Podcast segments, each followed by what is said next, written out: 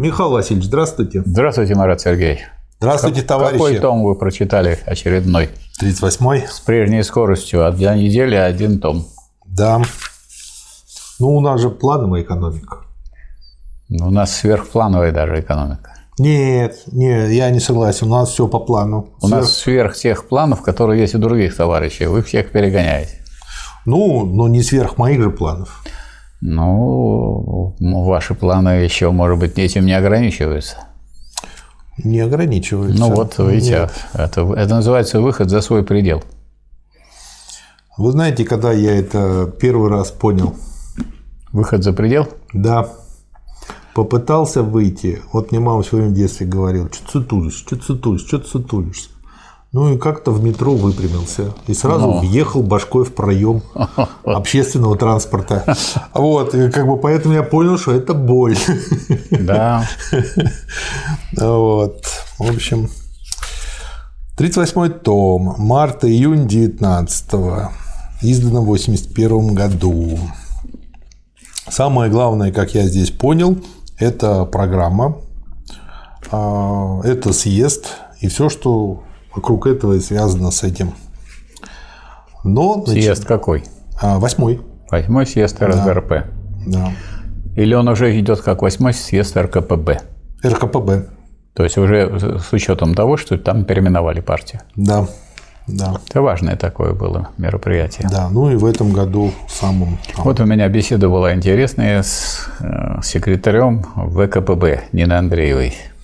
Мы с ней всегда сотрудничали, так сказать, угу. с уважением друг к другу относились.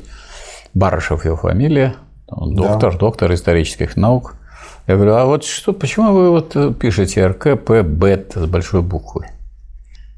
Ну, а вот у, у Ленина в программе написано РКП и Б маленькое в скобочках, потому что Б, mm-hmm. кроме от того обстоятельства, что на одном из съездов некоторые товарищи оказались в большинстве, никакого другого содержания не содержат. Поэтому на равных ставить его Б. Прямо Ленин говорил, а вы ставите Б. Это первое. Второе, а генеральный секретарь, вы видели хоть раз, чтобы Сталин подписался, генеральный секретарь, генеральный с большой буквы. Вот Брежнева писали с большой буквы. Так вы хотите, так сказать, со Сталина брать пример или с Брежнева? Они хотят с моды брать пример. С моды. А с моды получается, что они вот взяли генеральный секретарь Нина Андреева и, и, и взяли это вот Б. Но что касается работы с рабочими, надо сказать, что они проводили работу с рабочими, но недостаточно широко. И поэтому нынешнее состояние там, БКПБ угу. вот, такое, что она какие-то значительные силы не является. Хотя она отнюдь не является ревизионистской организацией. Позитивная, положительная, так что и можно с ней и нужно взаимодействовать. Да. Ну, кстати, сейчас, э, поскольку вначале даем вводную, хочу сказать, что мы создали группу ВКонтакте, который называется Академия смыслов, она свободная для входа. И там тоже дублируют. А выхода уже все? Выйти не Выхода из коммунизма уже только дальше в только полный вход. коммунизм. Только это... вход. Да. Ну, это правильно. Пусть рискуют люди. Вот. И там как бы есть и все записи, и все материалы, там, ну и другие, которые будут появляться и накапливаться, тоже будем выкладывать. Поэтому те, кто хотят, вступайте в эту группу. А какой смысл в изучении Ленина, вы видите? Смысл? Вот вы уже 38-й том Смысл прочитали. простой – строительство коммунизма. А, да. Да, Нет, это легко вы отвечаете. У меня все просто. Легко вы отвечаете. Мало того, у меня все ходы записаны. С вами не, не поспоришь. И в первой нашей записи я и сказал, почему я решил это читать. В общем, хотел я как-нибудь вас как подкузмить, но пока не получается. Пока держусь. Да. А том очень боевой. Тем более, что в этом году Свердлов умер. Вот стало ясно из этого тома. Ну, пойдем по порядку. Значит, начинается очень интересным материалом. А, заседание Петроградского совета 12 марта 2019 года. Доклад о внешней и внутренней политике Совета народных комиссаров. Мы слишком скоро забыли о недавнем прошлом. Германская буржуазия, объединившись для противодействия поднявшим голову пролетарским массам, черпает свою силу в большем опыте западной буржуазии, ну, имеется в виду, чем российская, и ведет систематическую борьбу с пролетариатом. У германских же революционных масс нет еще достаточного опыта, который они приобретут лишь в процессе борьбы вот все время оппоненты Ленина все время показывали на то, что надо ориентироваться на сказать, Западную Европу, на то, что оттуда придет революция, что вот мировая революция связана с деятельностью. Ленин так отдельными маленькими штрихами и шагами показывал, что на самом деле вот у нас большой опыт, у нас уже революционная Зачем нам ориентироваться, если мы уже давно это а, прошли? А эти товарищи, им еще надо проходить и проходить. Вот. Но помогать они нам помогли. И, сказать, это и спасибо им. Потому что если бы не э, помощь э, из э, пролетариата европейских стран, то я думаю, что положение Советской России было гораздо более тяжелым. Это да, но с другой стороны, у меня такое ощущение, что это вот какой-то въевшийся комплекс. Кто-то в этом Петра Первого обвиняет, хотя я не думаю, что в этом была его вина. Он просто хотел новые технологии принести страну, но не лизать как бы одно место э, всей Европе, и он этим не занимался как раз-таки. А вот Э, та свора, которая была вокруг царя и которая жила на паразитизме, ей нужно что-то такое делать, и, видимо, поэтому они избрали что-то далеко в Европе и этому поклоняются. Но угу. как бы что ни сделай, всегда тебе потом поставят в пример Европу. Мы отлично, помня роль Советов в 1905 году, воскресили их как наиболее пригодное оружие в деле объединения трудящихся а, и борьбы их с эксплуатацией. А не надо ли нам вот здесь в самом начале этого тома напомнить угу. товарищам и самим себе, а что такое совет? Угу. Вот. Давайте. Потому что если мы возьмем просто слово совет, ну, разные значения есть. Дать вам совет. Да, ой. Или там, если я вам дам совет, другой вам даст совет, и третий даст совет. Куда ни пойдете, все дают советы, и это имеется в виду страна советов. Еще хуже, Михаил Васильевич, есть такие люди, которым что не скажешь, они тебя все равно поймут не так, как ты хотел.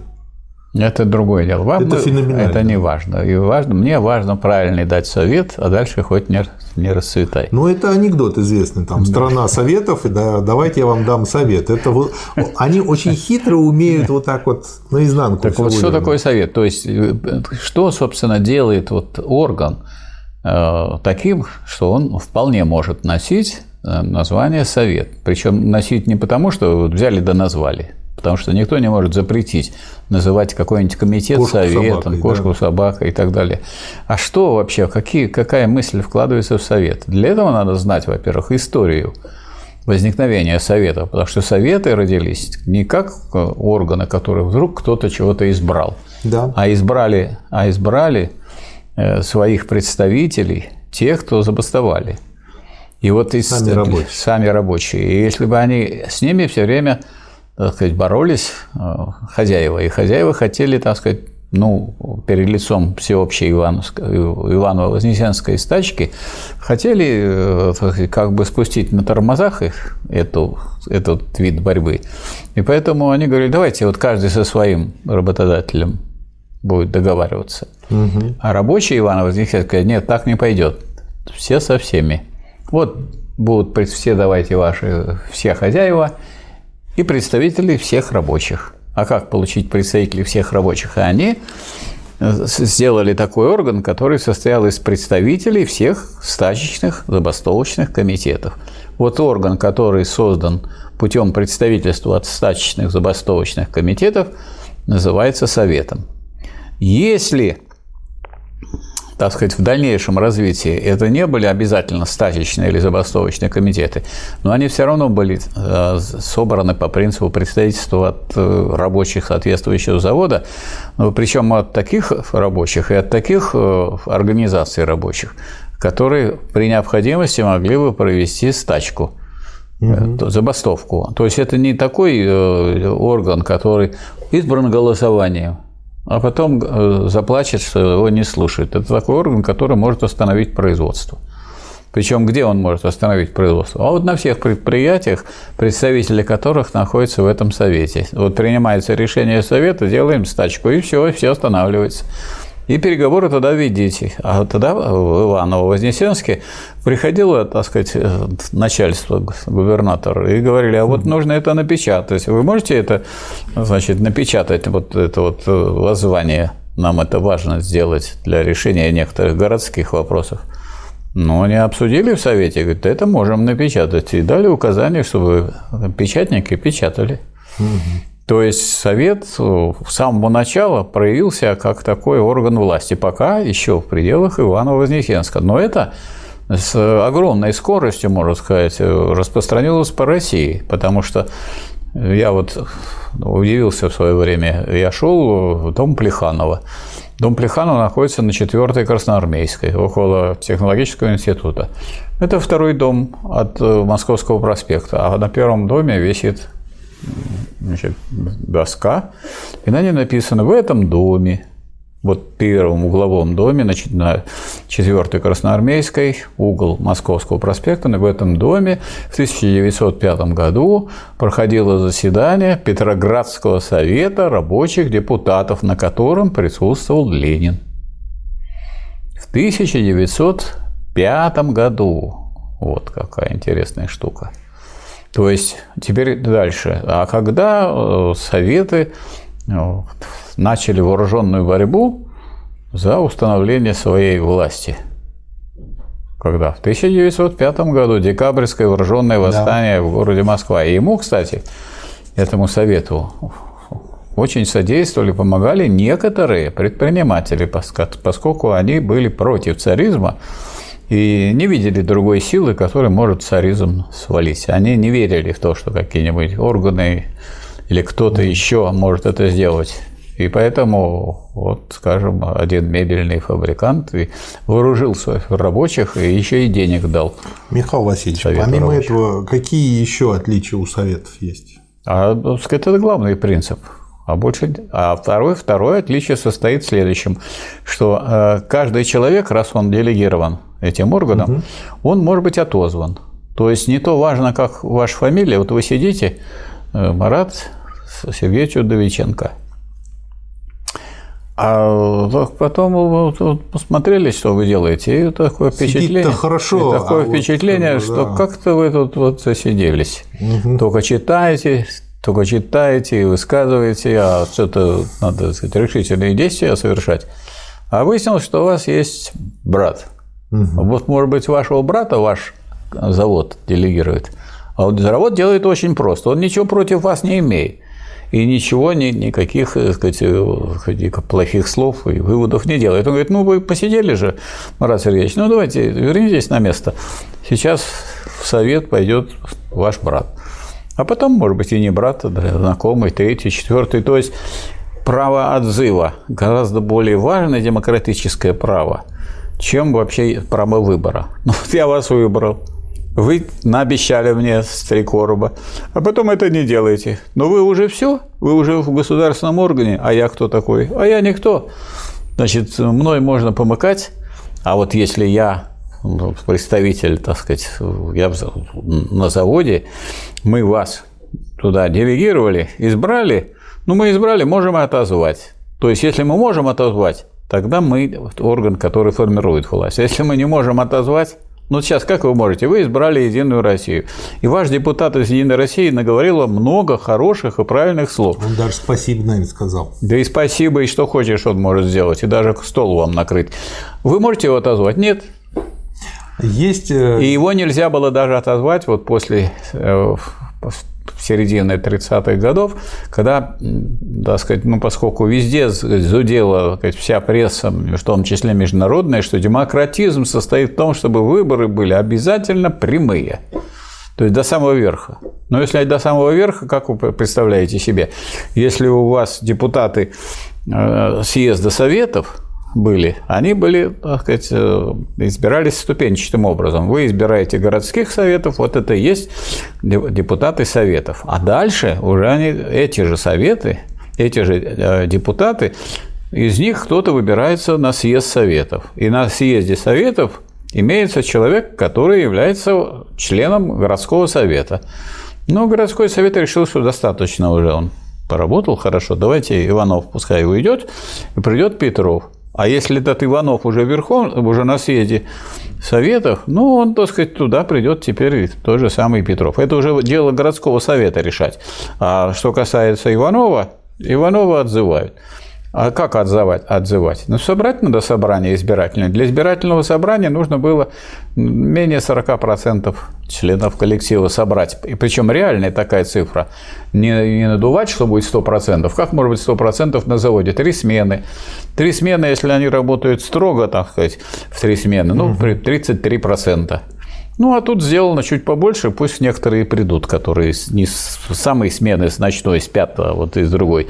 То есть, чтобы было это вполне реально, но если у вас треть рабочих выступила с таких позиций, то это же рабочие, у них же единая такая позиция. Они все это обсуждают между собой, они договариваются. Поэтому, если треть выступила, это совершенно понятно, что и вторая треть, и третья треть также выступит. Поэтому там нет этого вот красивого больше 50%, а есть менее красивые – но вот это было в положении о выборах 27 года. Правильно я понимаю, что еще и важный третий пункт, то, что выборы должны в Совет проходить по фабрикам, предприятиям, заводам? Так вот, самый он и важный. Так получается, угу. что это представители не, не, не, не населения, не тех, которые живут. Авангарда пролетариата. Да, авангарда пролетариата, который, который представляет собой вот тот самый класс, который в состоянии, как говорил, в состоянии руководить всей массой трудящихся и эксплуатируемых угу. во всей борьбе за полное уничтожение классов. О да. чем написано в 39-м томе, а мы вынуждены забегать все время вперед. Ой, да вы все время забегаете вперед. А чтобы вы быстрее догоняли. Так мне же еще и читать надо читать. Так вы быстро и читаете поэтому. А если бы вам не надо было догонять, так вы бы читали, может быть, там две недели читали том, а вы читаете за неделю. Да. Некоторые удивляются, как можно читать, прочитать за неделю. Как, как? Так это же интересно. Это же интересно. Да. Да. Мы, ну, и мало того, у меня здесь все исчерикано, и я вот форзац все время фотографирую, чтобы видели, какие там ну, основные идейки, которые да. выводятся сюда. А, а это, так а это, а это иначе, а иначе не запомнить. Да. Если этого не делать, потом по мере того, как продвигаешься дальше и дальше, уже потом Теряется не найдешь, все. не да. найдешь концов. Да, очень много. Ну, я делал конспект. Зато потом я этот конспект сделал конспект. У меня получилось 73, что ли, тетради сдвоенных таких угу. по, по 46 страниц, двойных. Значит, таких вот уже сдвоенных 92 страницы. Вот. 73 таких тетрадей. Я потом начал читать уже потом выписки свои в 73 тетрадях, и тогда так получилось главное в ленинизме. Да. То есть, когда выдержки из выдержек. Значит, да. самое главное из самого главного. Да. Мы видим, что советы приобретают на Западе все большую и большую популярность, и за них борются не только в Европе, но и Америке. А мы сейчас видим, что не особенно наш опыт хотят советов. Советскую власть уважают, Советский Союз славят. Ну, это вы знаете, а вот Калашников сделал очень. лучший автомат в мире, да. но есть куча придурков, которые убеждают, что он кого-то спер. Да. Там есть танк Т-34, лучший в мире. Куча да. придурков э, убеждают, что он у кого-то спер.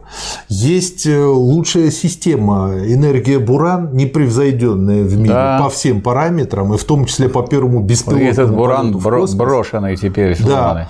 И опять же говорят, что это сперли с шаттла. Хотя, ну, любому идиоту понятно, что если у автомобиля 4 колеса, это не означает, что он стырил свою идею у телеги. Ну вот э, как бы до дебилов это не доходит, к сожалению. Ну вот много их. Анархисты, которые были противниками власти вообще, после ознакомления с советской формой власти признали советскую власть.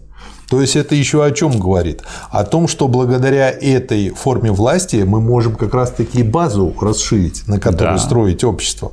То есть да. анархисты, которые критически к власти относились, что она гниет. Так а вы гниющих-то отзывайте да. и посылайте тех, кто не сгнил. Да. И, и посылайте их на короткое время. Вам ни, никто не мешает. Никто не мешает. В любой момент отозвать и послать своего. Вот представьте себе, на Кировском заводе было 4 депутата горсовета. Он избирал. 4 депутата. Вот они сидят, приходят. До завтра приходит уже три таких же, какие были, а четвертый другой. И, и что для горсовета? Ничего. Ничего. Ничего. Это дело Кировского завода. Да. Важно, что он депутат Кировского завода.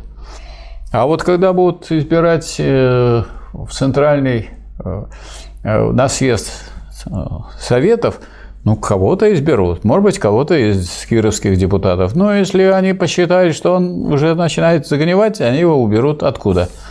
Отовсюду. От, отовсюду, с самого верха. Почему? Mm-hmm. Потому что он там-то все равно пошел туда как депутат Кировского завода. Да, вот этот, э, Но этот на... принцип очень важный. Очень важный, потому что никакого другого принципа нет. Потому что и Ленин однозначно говорил, что принцип вот отзыва – он гораздо важнее, чем просто принцип делегирования. Да, я вас делегировал, вы стали делать не то, что Но обещали, это, а самое сделать другое. Это все равно, Но я уже ничего не могу сделать. на работу человека, выплатить да. ему зарплату, поручить дело и потом не иметь возможности проконтролировать и уволить его. Да, совершенно верно. Что. Ну, совершенно. Вот я думаю, очень хороший образ. Это да. вот, то есть, кто должен увольнять депутатов? Увольнять депутатов. Те, кто их наняли на работу. Да. А, а что такое увольнять? На волю его. Да. Он же подневольный он должен как депутат, смысла, он так исполнитель. на волю, за станок, пусть арбайтер. Да, за волю, как хочешь, так и работай.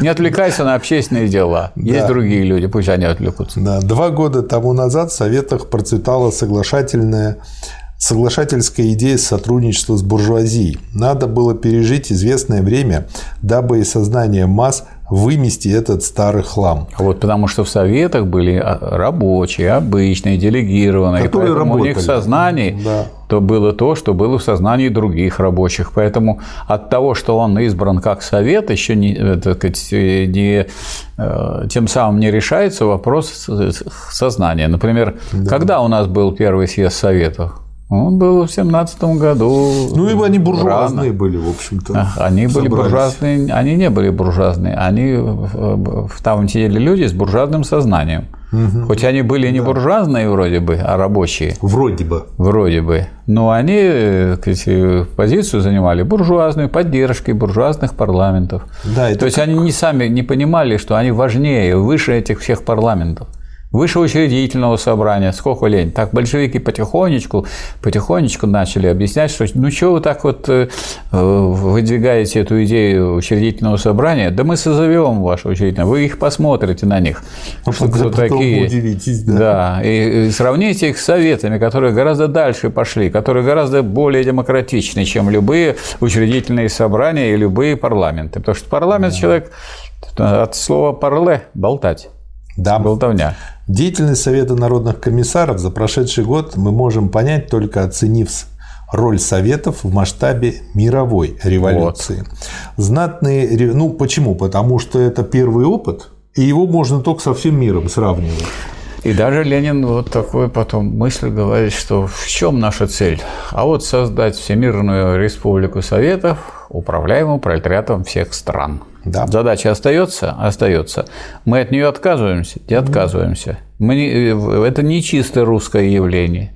Это просто русские более продвинутые в этом отношении оказались. Сложилось так, да? Не просто сложилось. Они оказались, они открытие сделали, они понимали, какое открытие сделали. И некоторые товарищи из европейских э, социал-демократических или коммунистических партий понимали то, что это более высокая форма. Сейчас это многие не понимают. Сейчас вот где эти такие советы, где так это делается, не очень понимается. Поэтому вопрос э, о том, э, просуществует ли сам социалистическая власть в других странах и сколько просуществует, он зависит от того, не пойдут ли они по дороге так сказать, отказа от советской формы, и не пойдут ли они по дороге парламентаризма буржуазного? Да. И вместе с этим парламентаризмом пропадет социализм. Ну вот он и пишет, тут знатные ревизоры из Берна говорят о нас как о приверженцах тактики насилия. Но говоря об этом, они совершенно закрывают глаза на то, что проделывает у них буржуазия, управляющая исключительно насилием, ну я еще от себя добавил и обманом. Много сложнее обстоит дело в мировом масштабе. В этом случае одного революционного насилия мало, и революционному насилию должна предшествовать также подготовительная работа, как и у нас, но, естественно, несколько дольше. Мы заключили Брестский мир. в ожидании выступления тех необходимых внутренних условий в Германии, которые вызвали свержение Вильгельма. И это показывает, насколько правильно был рассчитан наш шаг хотя его за это очень часто критиковали. Все внимание несознательных еще масс направляется в сторону патриотизма, патриотизма в кавычках. Массы кормятся обещаниями и прельщаются выгодами победоносного мира. Им обещаются неисчислимые выгоды после заключения мира. Их пытают иллюзиями. Ну а потом, как всегда, после мира говорят, ну вот, ну а теперь надо разруху, да, поэтому тоже получилось. потом. Это, знаете, как приходите завтра был такой, или у Алисы в стране чудес завтра. Брестский мир подточил сильного и могучего нашего врага. Самый короткий период, навязавшая нам грабительские условия Германия, пала. Того же следует ожидать и в других странах, тем более, что всюду наблюдается разложение армий. Явный грабеж, которым сейчас занимается демократические в кавычках правительство в Париже, открывает массам глаза, тем более, что их нелады при дележке добычи, переходящую зачастую в серьезную ссору, перестали быть тайной. Дальше вот интересно, что пишут в Таймс. Причем, как бы, ну, ясно, что Таймс никогда не благоволила Советской России. Только в России, по глазам, по словам газеты Таймс, армия не разлагается, а строится. То есть парадоксальный факт, да. вроде бы. Но вот это говорит о, то, о том, насколько верно было принято решение. Сумеем ли мы удержать власть? Если нет, то завоевание власти было исторически потому неправомерно. Что, потому что в России создавалась армия, защищающая завоевание передового класса. Да. А во всех странах разрушалась армия, которая должна была защищать прогнившую да. Власть помещиков и капиталистов. И вроде бы, подписав мир, мы пошли на уступки, но тем самым мы усилили разложение. У, нас, пишет... у нас тоже разлагалась армия, но у нас наряду с разлагающейся Красная царской армией возникалась да. Красная армия создавалась. И Ленин пишет, что испытание это нами выдержано, и мы, несмотря на исчислимые муки, власть трудящихся отстояли.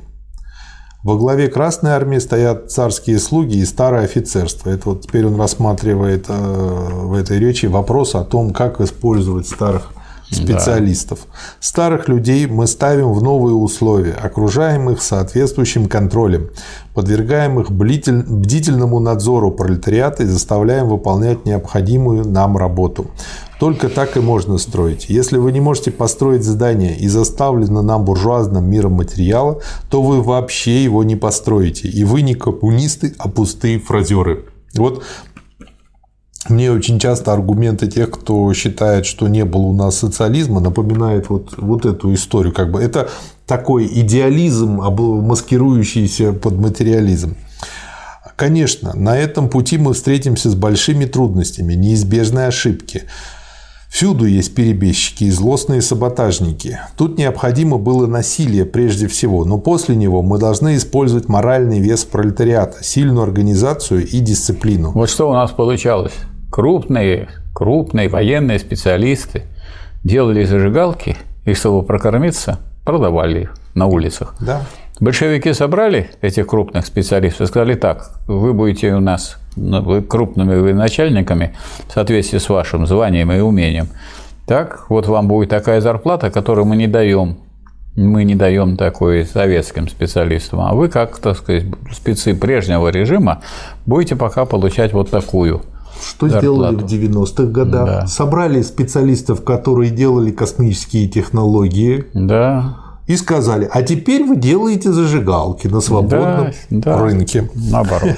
Совершенно незачем выкидывать полезных нам специалистов, но их надо поставить в определенные рамки, предоставляющие пролетариату возможность контролировать их. Им надо поручать работу, но вместе с тем бдительно следить за ними, ставя над ними комиссаров и пресекая их контрреволюционные замыслы. То есть вообще вот история советского, советской России, Советского Союза показала, что большевики создали самые замечательные условия для развития науки. Да. И это всеми признано, что таких условий для развития науки и такого взлета науки не было нигде. И этот взлет осуществлялся в той стране, которая, несмотря на то, что она на хорошем месте была, на втором, но она вышла на первые места в науке. И поэтому не случайно, что человек полетел в космос раньше, и спутник полетел в космос раньше, и водородную бомбу сделали раньше, чем в да Соединенных там, Штатах Америки. Вообще я не считаю американский спутник, запущенный через несколько месяцев, что он совершил полет. Он, это не был космический полет в полном смысле этого слова, это был суборбитальный полет.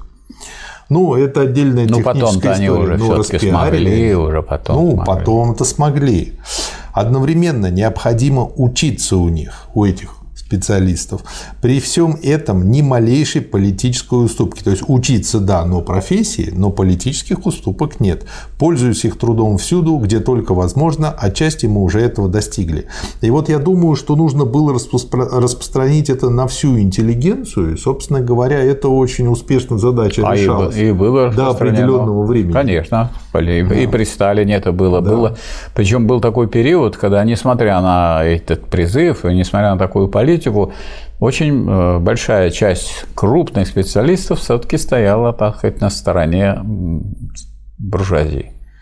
А потом они увидели, что сказать, тело их проиграно, вот, а надо жить, работать, и причем mm-hmm. работать надо по специальности. Это специалисты, это ученые или так сказать, другие представители так сказать, каких-то инженерных служб и так далее.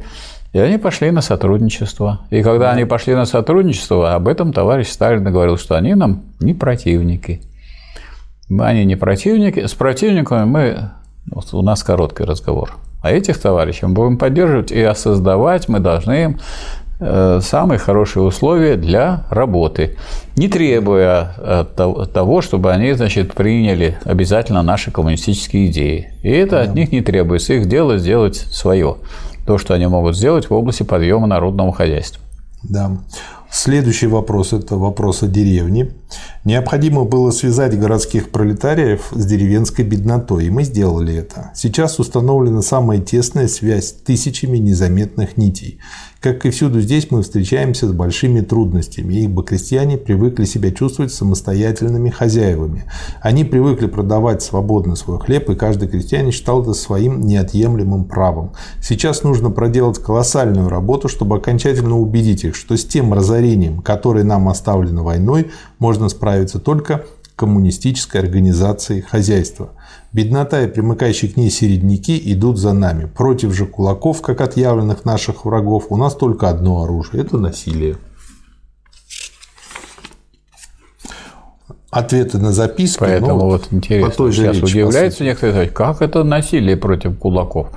Ну, какой может? Это злейшие враги социализма. Ну, если против злейшие тебя враги. борются, то будешь да. улыбаться, что ли? Да, ну что делать? Тут кто кого. Тут либо кулаки, кулаки, кулаки были массовым, огромным классом, самым большим капиталистическим классом, причем таким капиталистическим классом, которому позволили развиваться после революции в течение длительного времени. Вот, сказать, они господствовали в деревне, да. но это не навсегда. Как да. только в городах налажена была промышленность, которая выпускала трактора и комбайны, сеялки и веялки, как только э, МТС крестьянин пошли. увидел, что их разоряет по-прежнему кулаки, и они снова живут, так сказать, они кто-то батараки, кто-то полубатараки, бедняки и так далее. И средний крестьянин теперь под пятой кулака, они поняли, что им надо выбрать или, так сказать, за социалистическое государство, за рабочий да. класс, или они должны за кулаков. Но выбор им, собственно говоря, рабочий класс не оставил, поэтому он экспроприировал кулаков и всю технику передал да. в колхозы кулацкую. И свою технику, которую городскую, на пользу колхозам, не передавая, а используя для проведения сельскохозяйственных работ. На продукцию. Да, не в обмен. Да а по контрактации. Это не обмен, потому что какой же обмен? Это не обмен уже. Это уже по существу плановая система. Мы, мы заключаем такие договора, которые по существу, явля, по форме являются контрактом, договором, а по существу планом.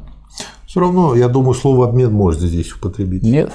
А вы знаете, Почему? что такое обмен? А так это, что такое обмен? Это взаимное отчуждение продуктов труда и иных объектов собственности на основе свободного договора или соглашения. Нету свободного договора. Государство устанавливало твердую цену. Кто по твердой цене сдавать не будет, будем воевать, как с кулаками. Угу. Нет обмена. В этом смысле, да, согласен. Мы переживали ряд кулацких восстаний и переживем. и переживаем. В прошлом году летом прошла целая полоса кулацких восстаний. Это вы читаете ответ? Ответы на записки, ну, после речи уже. Кулак – непримиримый наш враг, и тут не на что надеяться, кроме как на подавление его. Были кулацкие восстания, и они будут при таком правительстве, которое настаивает, что всякий излишек хлеба должен быть передан по твердой цене голодным. Если дать кулакам такую свободу, ну, торговать по рыночной цене, то богатый, у которого есть тайные запасы бумажек, керенок, будет сыт, а большинство, которое ничего не прячет, будет голодать. Вот, вот тут обратите внимание, говорится по твердой цене. Это несовместимо ни с каким рынком, Да. ни с каким обменом. Да. Более того, вот э, мы еще не добрались до этого года, 21 год. В 21 году Ленин написал наказ от Совета труда и обороны местным советским учреждениям. И вот он говорит, что государственный продукт, обмениваемый на крестьянское продовольствие, не есть товар в политико-экономическом смысле, не только товар, уже не товар, перестает быть товаром. Почему? Потому что одна сторона, крестьянин, он хочет, так сказать, обменять в своих интересах, а другая сторона, она не обменом занимается. Она Михаил Васильевич, ну, обеспечивает... людей все время смущает, что вот вы говорили, вот обмена нет, а Ленин пишет обмениваемый. Обмениваемый по форме. Вот. По форме это обмениваемый, а вот с одной стороны это обмен со стороны крестьянина, а со стороны государства уже не обмен, потому что цель обмена любого в чем? То есть это переходная форма. В чем, в чем цель обмена? Цель обмена в том, чтобы получить больше. А цель, обмен, а цель вот, сказать, этого самого, который ставит государство, обеспеч, уже обеспечение благосостояния и свободного всестороннего развития всех членов общества, как в программе Хорошо. партии Какое написано. можно другое слово? Просто смущает использование повторное слово обменивание. То есть люди думают, ну как же обмена нет, когда тут обменивание, а, А если с нет, одной говорят. стороны есть обмен, со стороны крестьянина и точный обмен. Крестьянин дает хлеб, ему вместо То есть в обмен с- на с это колокольни дают. крестьянина обмен, А, со а с колокольни государства- государства это не обмен. Государство так сказать, решает свои задачи. Какая задача перед государством? Это же социалистический, коммунистический уклад. Я понял, это такой штуцер получается, говоря Да. технически, переходник. Переходник. Переходный период, а что вы хотите? Да, понятно. Следующая тема а, тоже в этом материале. Некоторые рабочие, как, например, печатники, говорят, Кстати, что при да, капитализме чтобы было- закончить эту тему, как вы думаете, вот когда в городах был голод, то значит, часть хлеба государство, работники э, в городах получали от ком- комиссар- комиссариата продовольствия, а вторую половину они покупали на вольном рынке. Да. Вот там, где крестьяне занимались обменом. Но цель обмена какая? Потрясающая пропорция Цель- по цене получилась. Цель обмена какая? Да, цель обмена обогатиться. Так вот, за первую половину хлеба, который он получал от компрода, он получал одну десятую часть, государство получало десятую часть вторую. А оставшуюся он тратил на вторую Да, половину, да. 9, в 9 раз больше он. Да. Тратил Вот, вот и разница в 9 раз Да. между капитализмом и социализмом. Некоторые рабочие, например, печатники, говорят, что при капитализме было хорошо. Газет было много, а теперь мало. Тогда я прилично зарабатывал, и никакого я социализма не хочу. Таких отраслей промышленности, которые зависели от богатых классов или которые существовали производством предметов роскоши, было немало. Немало рабочих в больших городах при капитализме жили тем, что производили предметы роскоши. В Советской Республике нам придется этих рабочих оставить на время без работы. Такие люди будут проповедовать, чтобы идти назад к капитализму. Или, как говорят меньшевики, идти вперед к здоровому капитализму и здоровой демократии. Мне это напомнило развитой социализм. здоровый. Да, таких людей, которые жили при капитализме хорошо, было ничтож- ничтожнейшее меньшинство, и мы защищаем интересы большинства, которым при капитализме жилось плохо. То есть мы демократы. Да, полные причем. Если вы возьмете сотни английских миллионеров, они наживали миллиарды, потому что грабили Индию и целый ряд колоний. Им ничего не стоило бросать 10-20 тысячам рабочих подачку, платить вдвое или более высокую заработную плату, чтобы они специально на них хорошо работали. Ну, то есть сделать такую люмпинизированную прослойку. Против такого довода... Почему люмпинизированную? Нет, не люмпинизированную, а наоборот, э, сказать, особо выделенную, с особых купленную. условиями, купленную, подкупленную. То есть за счет грабежа других стран, за счет грабежа колоний повышалась зарплата тем рабочим, которые да, работают. Ну, и чем это не? С этим не борются. Они же перестают бороться. Люмпинизация состоит в том, чтобы человек становится нищим, а эти не становятся нищим, они богатеют. Они становятся нищими, потому что если они перестанут они быть на их стороне, они, они сразу нищие станут духом. нищими. Да. Но, да. не, но а вот денег им дают больше, а у духов они нищие. Да. В духовном отношении, конечно, это люмпинизация. Да. При крепостном праве были люди, крестьяне, которые говорили помещикам, мы ваши рабы, и это после свободы, мы от вас не уйдем. Много их было, ничтожное число. Можно ли ссылкой на них отвергать борьбу против крепостного права? Конечно, нельзя. Так и теперь, ссылкой на меньшинство рабочих, которые прекрасно зарабатывали на буржуазных газетах, на производстве предметов роскоши, на личных услугах миллиардерам, опровергнуть коммунизм нельзя.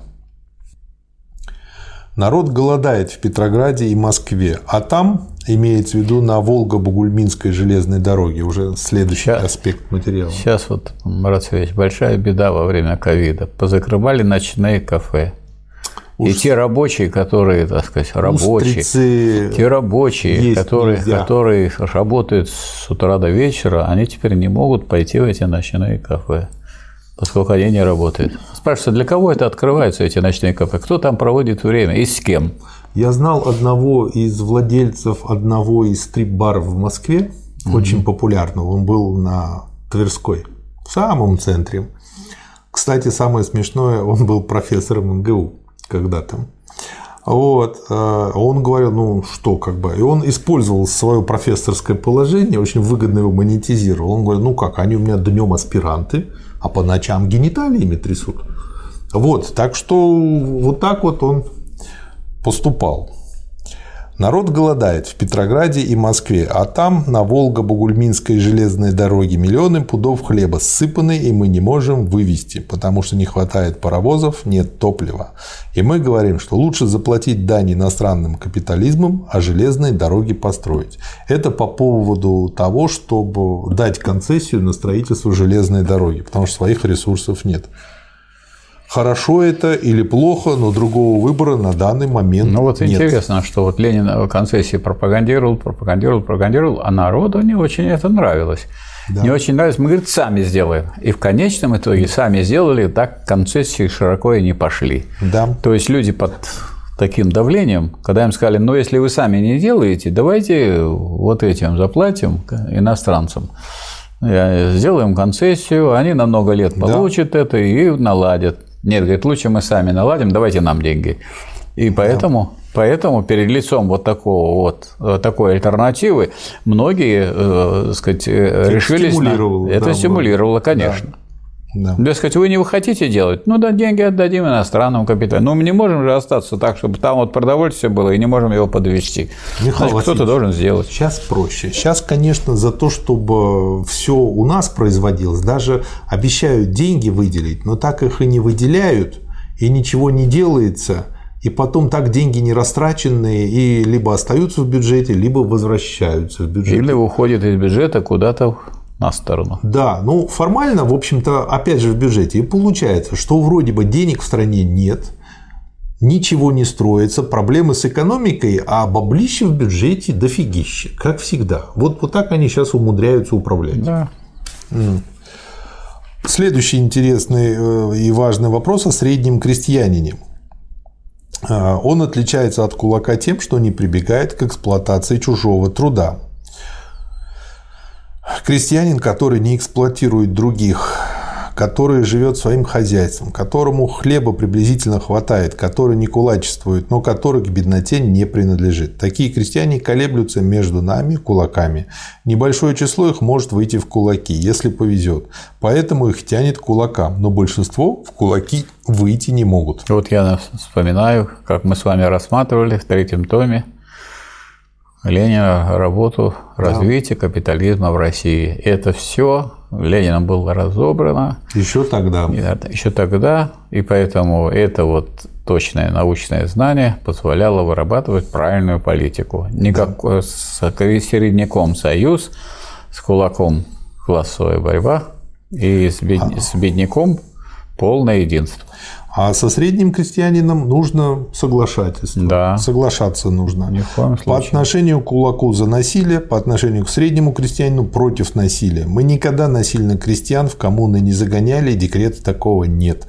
Если это бывает на местах, это злоупотребление, за которое смещают должностных лиц и придают Поэтому суду. мы только тогда смогли начать сплошную коллективизацию, когда подготовились подготовили промышленность, стали да. десятки тысяч тракторов производить, когда мы были в состоянии обеспечить колхозом, коллективным mm-hmm. хозяйством да. обработку земли и основные вообще полевые работы, когда мы могли это сделать и взять у крестьянина по твердой цене все, что будет сделано, а от крестьянина требовался только вот, так сказать, своими руками поработать. Вот когда это все было подготовлено, тогда можно было сказать, ожидать, что среднее крестьянство повернется однозначно к социализму. Да. А просто собрать людей в колхозы, так они все разорятся, потому что у кулака машина, у него семена элитные, у него так сказать, навыки соответствующие. И жилье чистое. Да. Следующую тему, что он в этом материале рассматривает, это бюрократизм. Мы выгнали старых бюрократов, но они снова пришли. Они называют себя коммунистами. Если не могут сказать коммунист, они нацепляют красную петличку и лезут в тепленькое местечко. Как тут быть? Опять и опять с этой нечистью бороться. Опять и опять, если эта нечисть пролезла, чистить, выгонять, надзирать и смотреть через рабочих коммунистов – через крестьян, которых знают не месяц и не год. Затем э, здесь был еще другой вопрос. Записка, в которой говорится, что давать преимущество членам партии есть зло, потому что тогда примазываются жулики. С этими товарищами ведется борьба и будет вестись. Сейчас на партийный съезд мы поставили не пускать делегатов, которые были в партии меньше года. Такие меры мы будем принимать и дальше. Когда партия стоит у власти, то вначале принуждены давать преимущество партийным. Предположим, приходит два человека. Один вынимает партийный билет и говорит, что он коммунист, другой же без билета. И обоих одинаково не знают. То, естественно, преимущество дается партийному, у которого есть билет. Как отличить, действительно ли человек по убеждению в партии или примазался? Надо писать на партийном билете, какого числа поступил в партию. Не давать партийного билета, пока человек не выдержит искуса, не пройдет школу и так далее. Ну и мы знаем, что сказать, э, политика проводилась такая. За одно и то же нарушение коммунистов наказывали строже. Строже. Правильно. То есть вы же член партии, спрашивает. вас вот направили, вы, так сказать, поставлены да. были на важное место, но вы член партии, так вы еще и предатель да. дела коммунизма. Поэтому строже наказывать надо, чем обычных трудящихся. Дальше рассматривает вопрос. Ну вот еще, может быть, надо сказать, что вот в это же самое время видно, когда вот люди обдумывают события 60-х годов, 70-х. Угу. Но это же тогда уже и при Ленине лезли туда, лезли на разные так всякие они места. Они всегда будут лезть. Людская, Значит, такая. если вы не, при, не предусмотрите постоянную борьбу и войну вот с этим, и, а война с этим не только э, путем э, того, что вы должны карать всех, кто там значит, является бюрократом, жуликом и прочее. А надо, невозможно эту войну выиграть, если сами трудящиеся не будут заниматься делом управления. Но угу. к этому мы вернемся, когда будем рассматривать программу. Да. Партия. А, да. А, следующая тема – это по поводу того, что были жалобы, что бывает, что не очень справедливо значит, крестьяне распределяют налог. А, и Ленин отвечает, что нет, как раз-таки наше Центральное статистическое управление, то есть власть существует чуть больше года, а уже есть Центральное статистическое управление, то есть вся эта информация уже собирается. Вот, и он говорит, опираясь как раз-таки на эту информацию, что нет, в подавляющем большинстве случаев сами крестьяне наиболее справедливо это дело все и распределяет. Если ты предъявляешь небольшое число денег, которые нужны рабочему человеку, мы дадим ему рубль. А, второй пункт, который он тут говорит, это о той реформе, которая планируется денежной. И из нее цитата. Если ты предъявляешь небольшое число денег, которые нужны рабочему человеку, мы дадим ему рубль за рубль. Если предъявляешь одну-две тысячи, тогда рубль за рубль. Если же предъявляешь больше, мы дадим часть наличными бумажками, остальное запишем в книжечку. Подождешь. То есть, на мой взгляд, это совсем в принципе не сравнить с тем, что было в 90-е годы, когда люди теряли сбережения всей жизни. То есть тут получается, даже человек, непонятно как накопивший денег, он все равно их не теряет. Они у него остаются, просто он ждет какое-то время.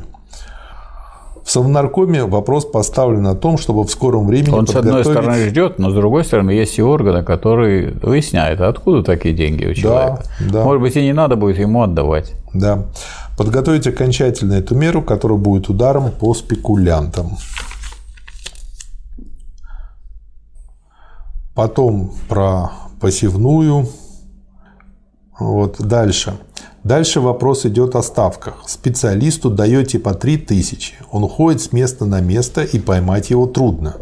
О специалистах я говорю, что это люди, которые обладают буржуазной наукой и техникой в таком размере, в каком громадное большинство всех рабочих и крестьян не обладает. Ну и, собственно говоря, тут Ленин опять приводит свои расчеты, что, во-первых, на самом деле э, как бы есть большая ошибка.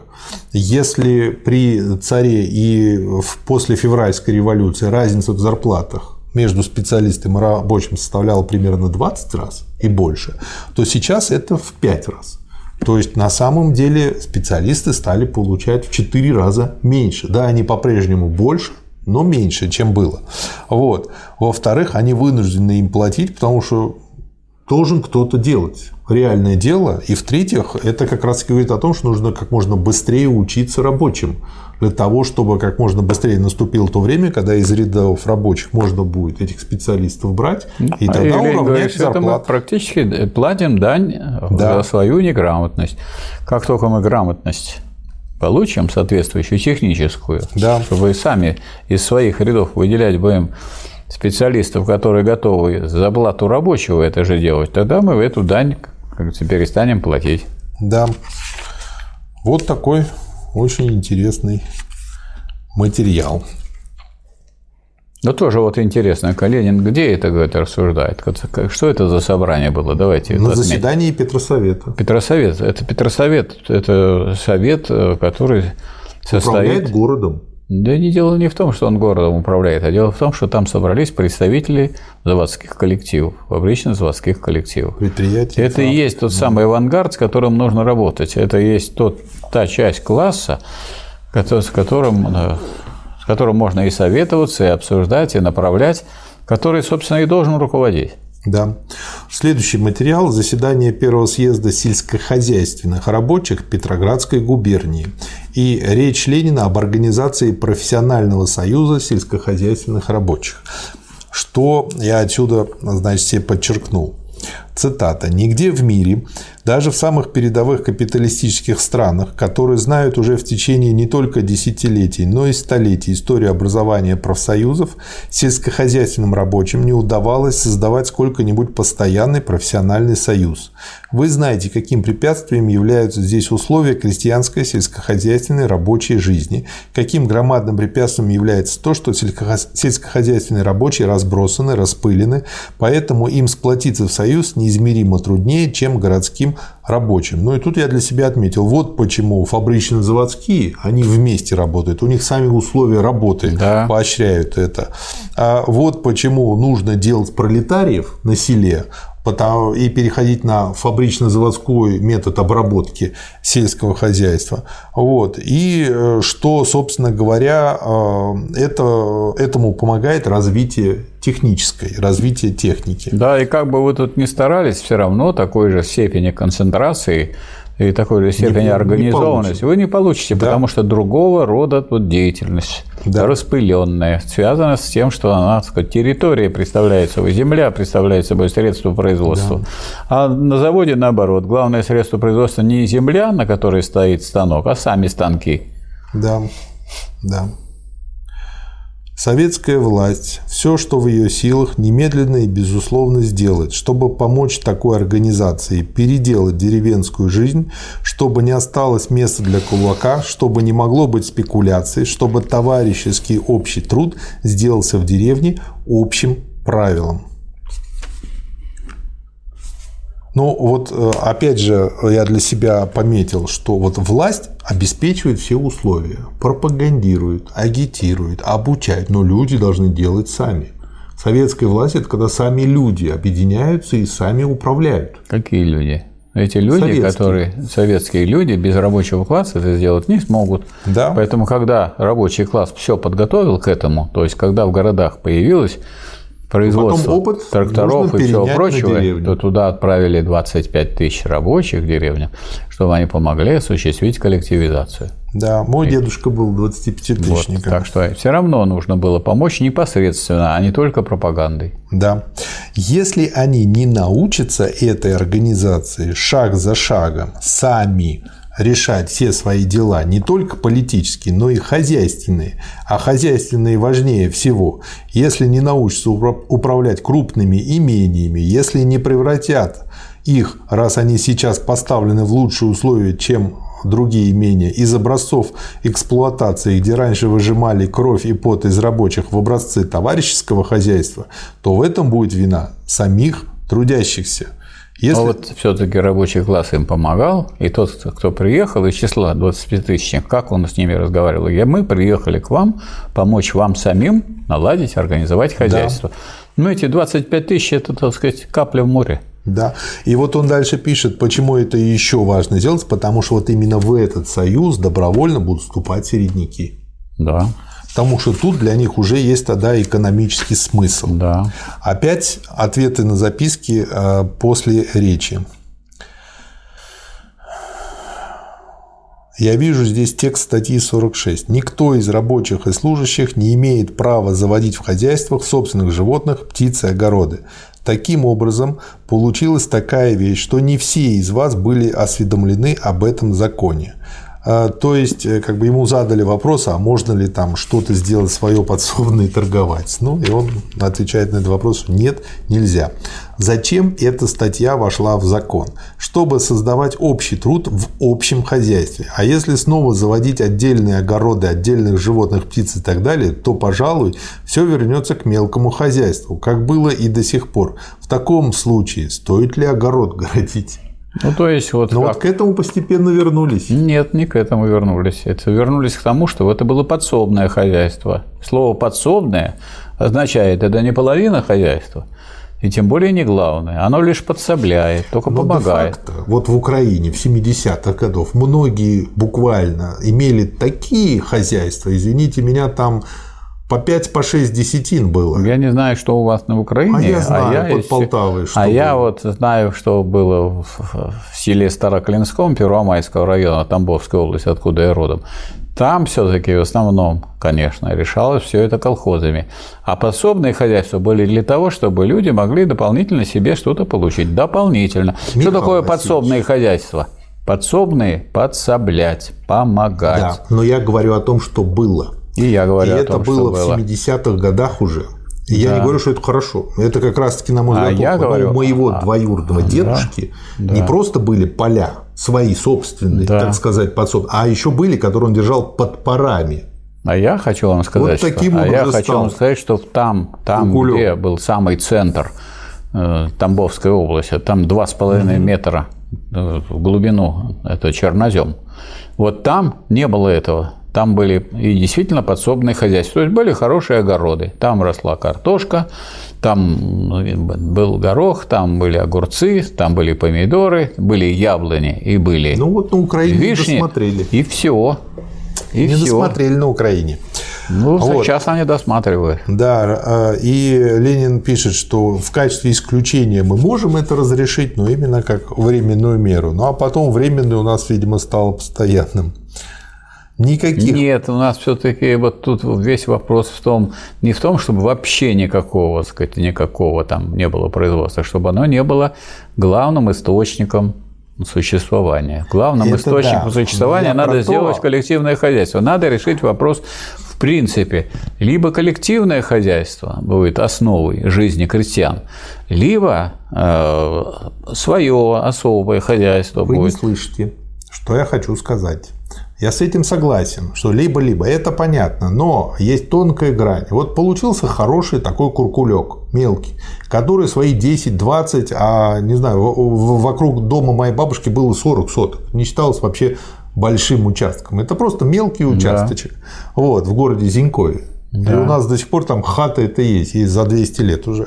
Да Так я не вот, чувствую все да. пропагандируете. Так вот, и хороший хозяйчик начинает там делать, вывозит это все на рынок, получает хорошие деньги, потом еще берет еще и еще и превращается в такого очень хорошего фермера. Значит, объясняю, что Что- советская как власть... ему не Очень- дать это сделать? Очень просто. Советская власть, она следит за этим, что если стоит задача разрешить иметь подсобное хозяйство, то как только у вас это хозяйство становится основным, вам урежут ваш земельный участок. Вот. Чья земля? За этим мы перестали следить. Нет, скажите, а 70-х чья годах. земля? Чья земля? Марат Сергеевич, земля у кого была? Объясните вы это еще Нет, я вам хочу объяснить, что простому, земля- неразвитому крестьянину, я что любому, земля не его. я любому, Если он граждан- там я живет любому с тех времен, гражданину когда даже объясню, что земля национализирована, земля принадлежит государству. Он Вот- так не думает. А вот товарищ Сталин крестьянам объяснял, что у нас, у нас земля государственная, машины, трактора, комбайны вот в государственные. 70-х годах а вот перестали это делать. Я об этом говорю. Так не это- о том, что надо объяснять сейчас мы делать. обсуждаем, как создавалось, а вы уже сразу рассматриваете, как разлагалось. Правильно, потому что Если вы знаете, как создавалось, то значит вы знаете, начало как разлагалось. это не развитый результат. А Михаил результат есть Васильевич. развернутое начало. Вот. Поэтому, если мы знаем, как создавалось, то мы знаем, как оно может разлагаться. В обратную сторону, если запустить и сделать подсобным хозяйством э, работу в колхозе. И отсюда, соответственно, Правильно. нужно продумать меры, чтобы их не допустить. А меры были очень просто. Значит, это экономически решается. Э, Размер подсобного хозяйства был таким, чтобы он не стал основным. Ой. Много вы продадите с маленького, так сказать, участка. Много не продадите. На Украине легко. Там такая земля, там знаете сколько примеров, что кол вбили, дерево выросло. Я не думал, что такое возможно. Я когда вам я увидел у своей одной тетки, Я у другой, вам- я у вам- третьей, а не просто укол, палку, палку воткнешь, так сказать, и сразу и дерево растет, и куры Я на еще раз говорю, два с половиной метра чернозема. Я из того самого места, где это все Вот. было. Поэтому там маленького участка достаточно, чтобы процветать выше крыши. Главное, Вот, чтобы руки вот были. пусть и процветают, но главным средством, главным так сказать, э, средством получения доходов, в том числе в натуральном виде, была работа в колхозе. Это главный принцип. Да. Если как только этот Ну принцип нарушается, все переворачивается. Вот, к сожалению, Тогда да. получается весь социализм и все ваше государство вместе со своим правительством является подсобным к моему Да. хозяйству. Да. И это кулацкая позиция. И вот эта логика, она уже в 70-х расцвела на Украине пышным цветом. А эта логика какая? Мелкобуржуазная. Да, к сожалению. Ну, Да. вот это Так вот, я мелкобуржуа- факт. Мелкобуржуазность у нас не пропала. Я констатирую, что мелкобуржуазность у нас и у рабочих не пропала. Да, согласен. Советское хозяйство ставит своей задачей постепенно научить сельское население Тащите, несуны. Тащи с завода каждый гвоздь. Ведь ты хозяин, а не гость. Михаил Васильевич, у меня есть тоже хороший вопрос. Почему несушка – это положительная категория, а несун – отрицательная? Потому что несушка вам дает яйца, а несун забирает все тащит себе домой. Из общественного хозяйства. Несуны кто такие? Те, кто по- понемножку ворует. Вот, например, Хрущев это даже поощрил. Он что сделал? Он как? установил такую сумму, с которой А, э, то есть так по сказать, чуть-чуть не можно. наказывается, по Да. чуть-чуть. Значит, если каждый день по чуть-чуть тащить, воровать, то ты будешь постоянным вором, и тебя не наказывают. То есть можно по чуть-чуть дома Волгу собрать, вот если собирай, работаешь на собирай, хорошем всё заводе. время тащи. Да. Это назывался, был закон о мелких хищениях. Мгм. То есть вы мелкое хищение. Вот, значит, если вы утащили на 5 тысяч, то это вот вы можете попасть. А вот под, если 4 тысячи, пожалуйста, сегодня 4, завтра 4, послезавтра. И были такие люди, которые, это касались, касалось торговых работников, которые в пределах усушки и утруски, которая прямо вот была норма такая, Утрушивали очень они много, да. очень много получали, но если они грань не переходили, они их никто в тюрьму не клал, не сажал. Они вот так и заработали А вот, те, капиталы. а вот те, которые переходили эту грань, их тут, так сказать, брали под белые руки. Это как в том анекдоте. Львы сбежали из зоопарка и долго, значит, жили припеваючи в одном научно-исследовательском институте.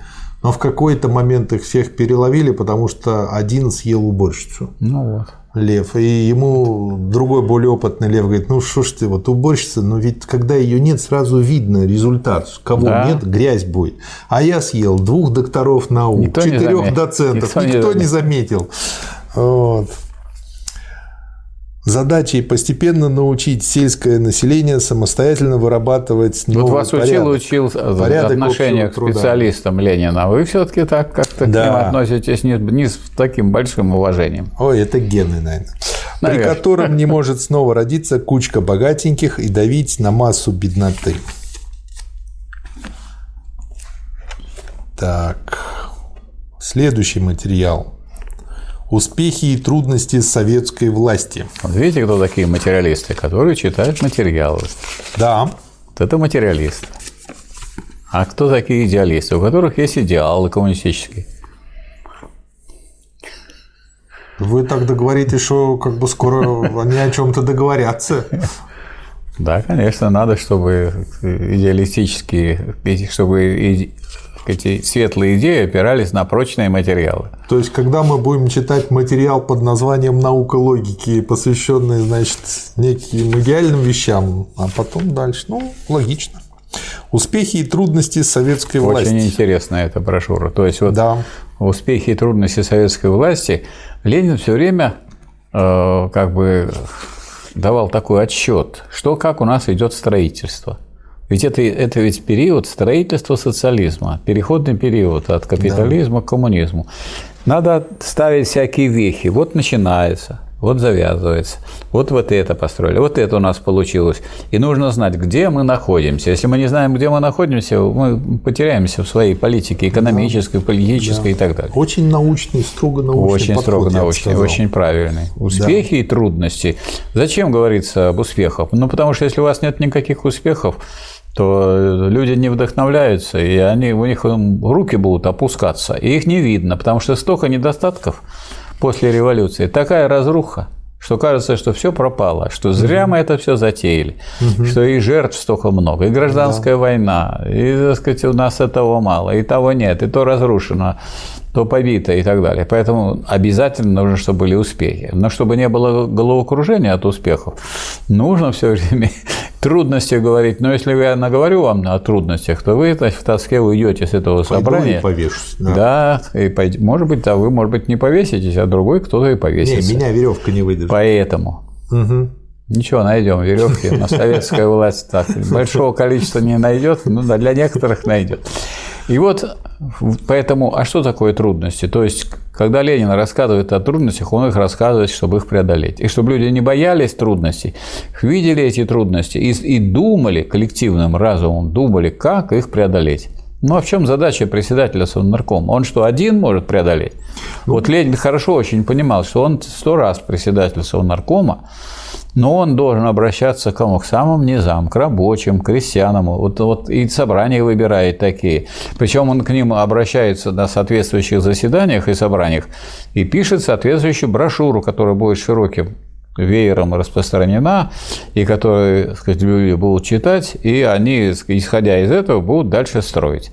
Ну а что должен делать председатель? Если председатель Совета Министров будет указания давать, которые будут выполнять, как некоторые понимают управление, ну не будут ваши указания Указивки. Да. выполнять или задания, или будут делать вид, что выполняют, как, как говорится, Сталин спрашивал, «А как у дела с сеном? Вот, отпускаем под силы, товарищ Сталин.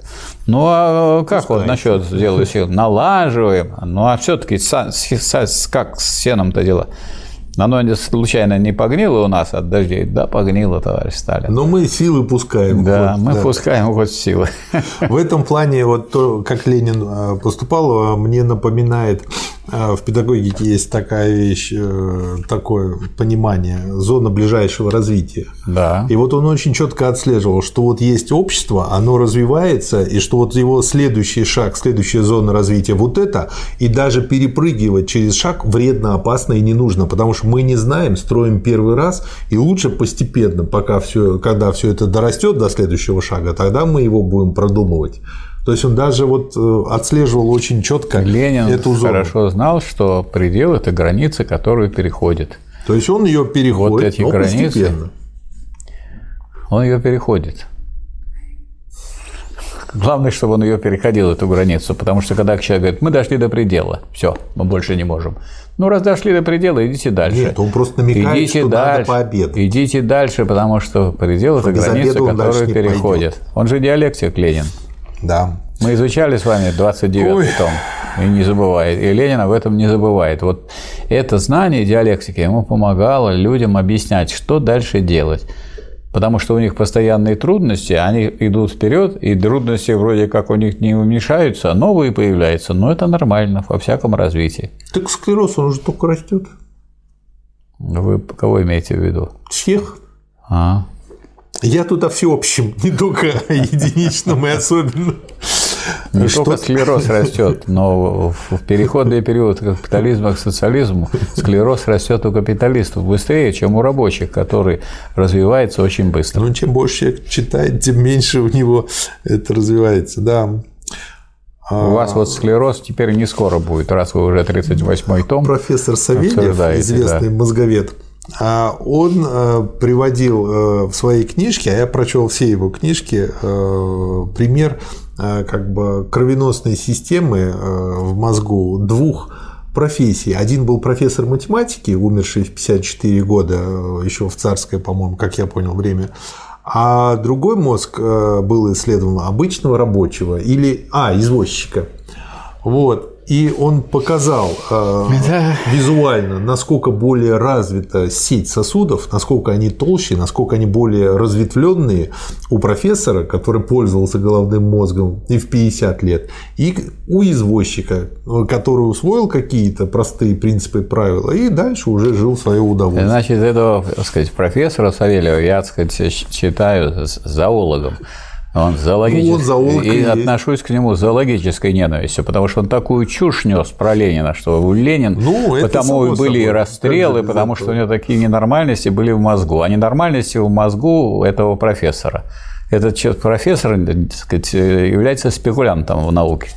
Ничего другого я про него, как, как доктор философских наук, сказать не могу. И профессор. Михаил как можно быть спекулянтом, не освоив спекулятивный метод?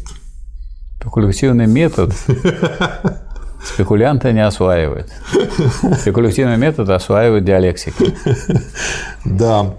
Что такое советы? Какое значение имеет эта форма, созданная массами и не придуманная кем-либо? Вот это очень важно. Если власть Советов осуществлена, если буржуазия свергнута в одной стране, второй задачей является борьба в международном масштабе. Борьба на иной плоскости, борьба пролетарского государства в среде капиталистических государств. Положение чрезвычайно новое и трудное. А с другой стороны, если власть буржуазии свергнута, главной задачей становится задача организации строительства. То есть он сразу диалектически рассматривает, что да. делать внутри, в той стране, где советская да. власть победит, что делать снаружи. А как вы собираетесь снаружи что-то делать, не налаживая, не, внутри. не продвигаясь вперед внутри? Да. Никак вы не сможете тогда. Да. Тогда вы растворите свою власть в решении задач так сказать, в других странах, в которых, которые не доросли даже до этого уровня. Да. Ну, дальше здесь он полемизирует по поводу фразы, которую часто, значит, э, приписывают большевикам, что большевики верят во всемогущество насилия.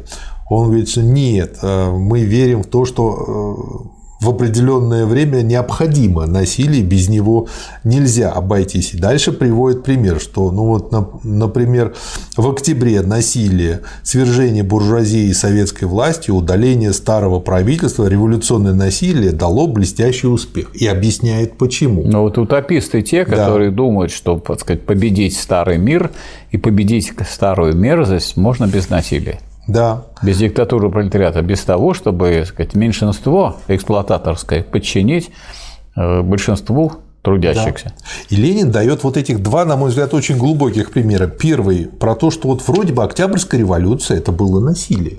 Но с другой стороны, да. из-за того, что это было, ну, я так скажу, может, не очень грамотно, грамотное насилие, то есть выбран момент, подготовлены массы, а буржуазия не могла в тот момент активно сопротивляться, то это произошло наименее болезненно. То есть... Это не только об этом дело, а дело в том, что это насилие большинства трудящихся над меньшинством эксплуататоров. А да. А вот насилие большинства над меньшинством как называется?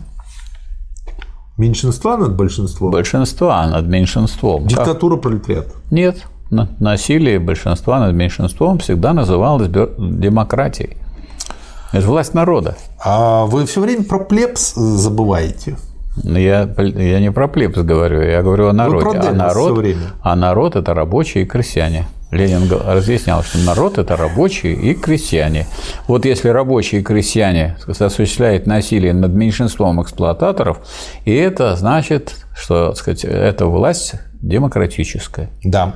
И Она в миллион раз, говорил Ленин, демократичнее, чем вот эта демократия, которая состояла в том, что меньшинство эксплуататоров осуществляло насилие над большинством. Без насилия вы не проживете. Тут есть только два варианта. Или меньшинство будет осуществлять свое насилие, оно и осуществляло, либо большинство, и пока вы не придете к полному коммунизму.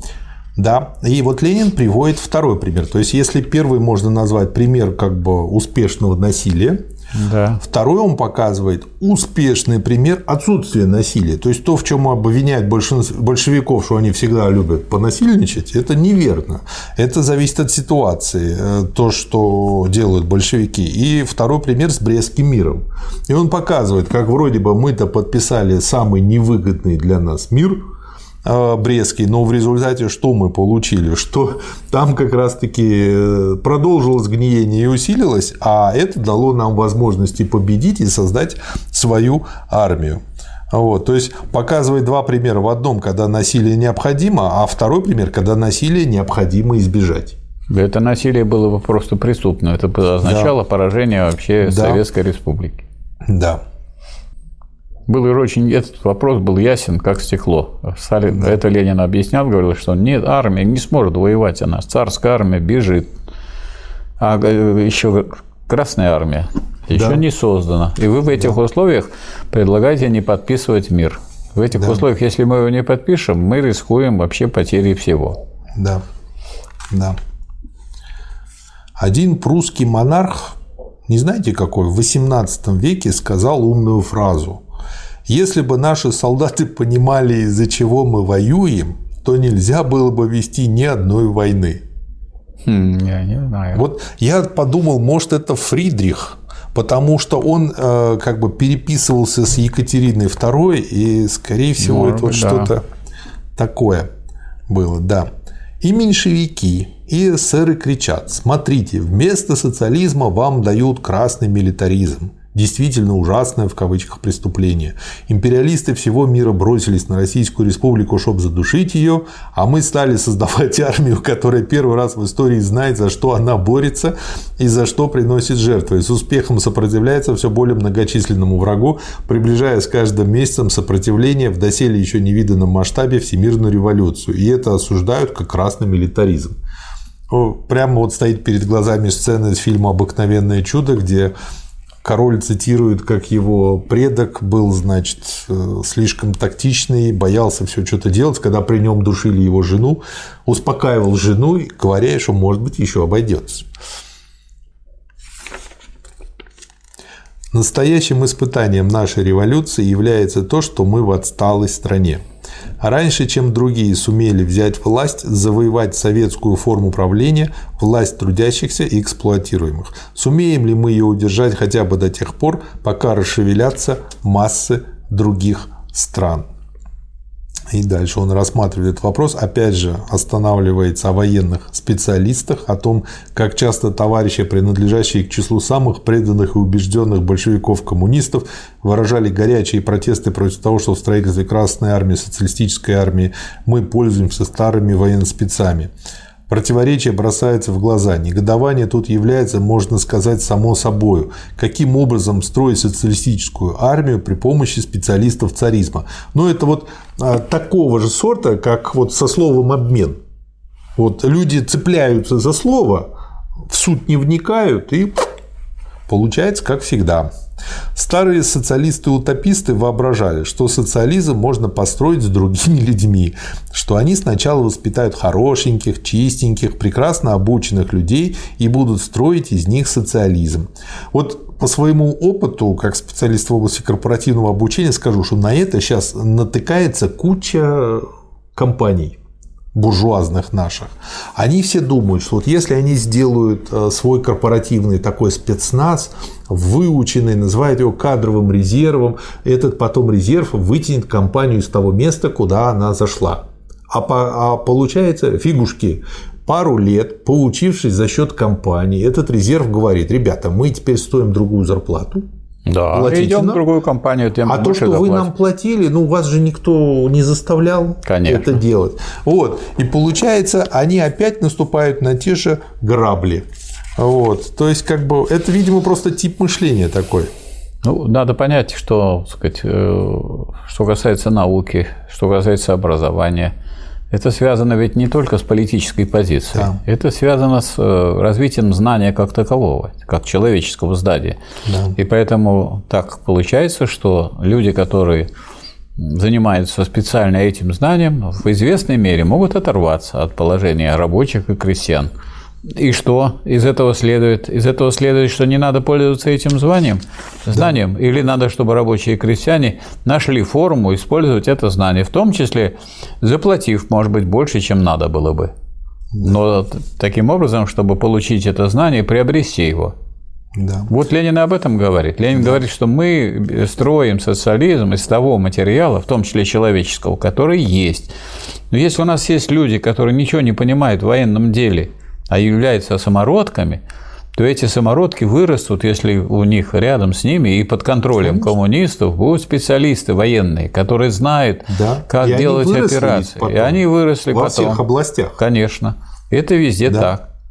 И да. когда у нас технические специалисты уже в сказать, свое время, когда Ленин уже умер, раз, сказать, они еще продолжали занимать отрицательную позицию по отношению к э, строительству социализма, когда они поняли, что социализм уже тут надолго, может быть, навсегда, они поменяли свою позицию и пошли на службу вот, государству. Да. И они принесли много добра.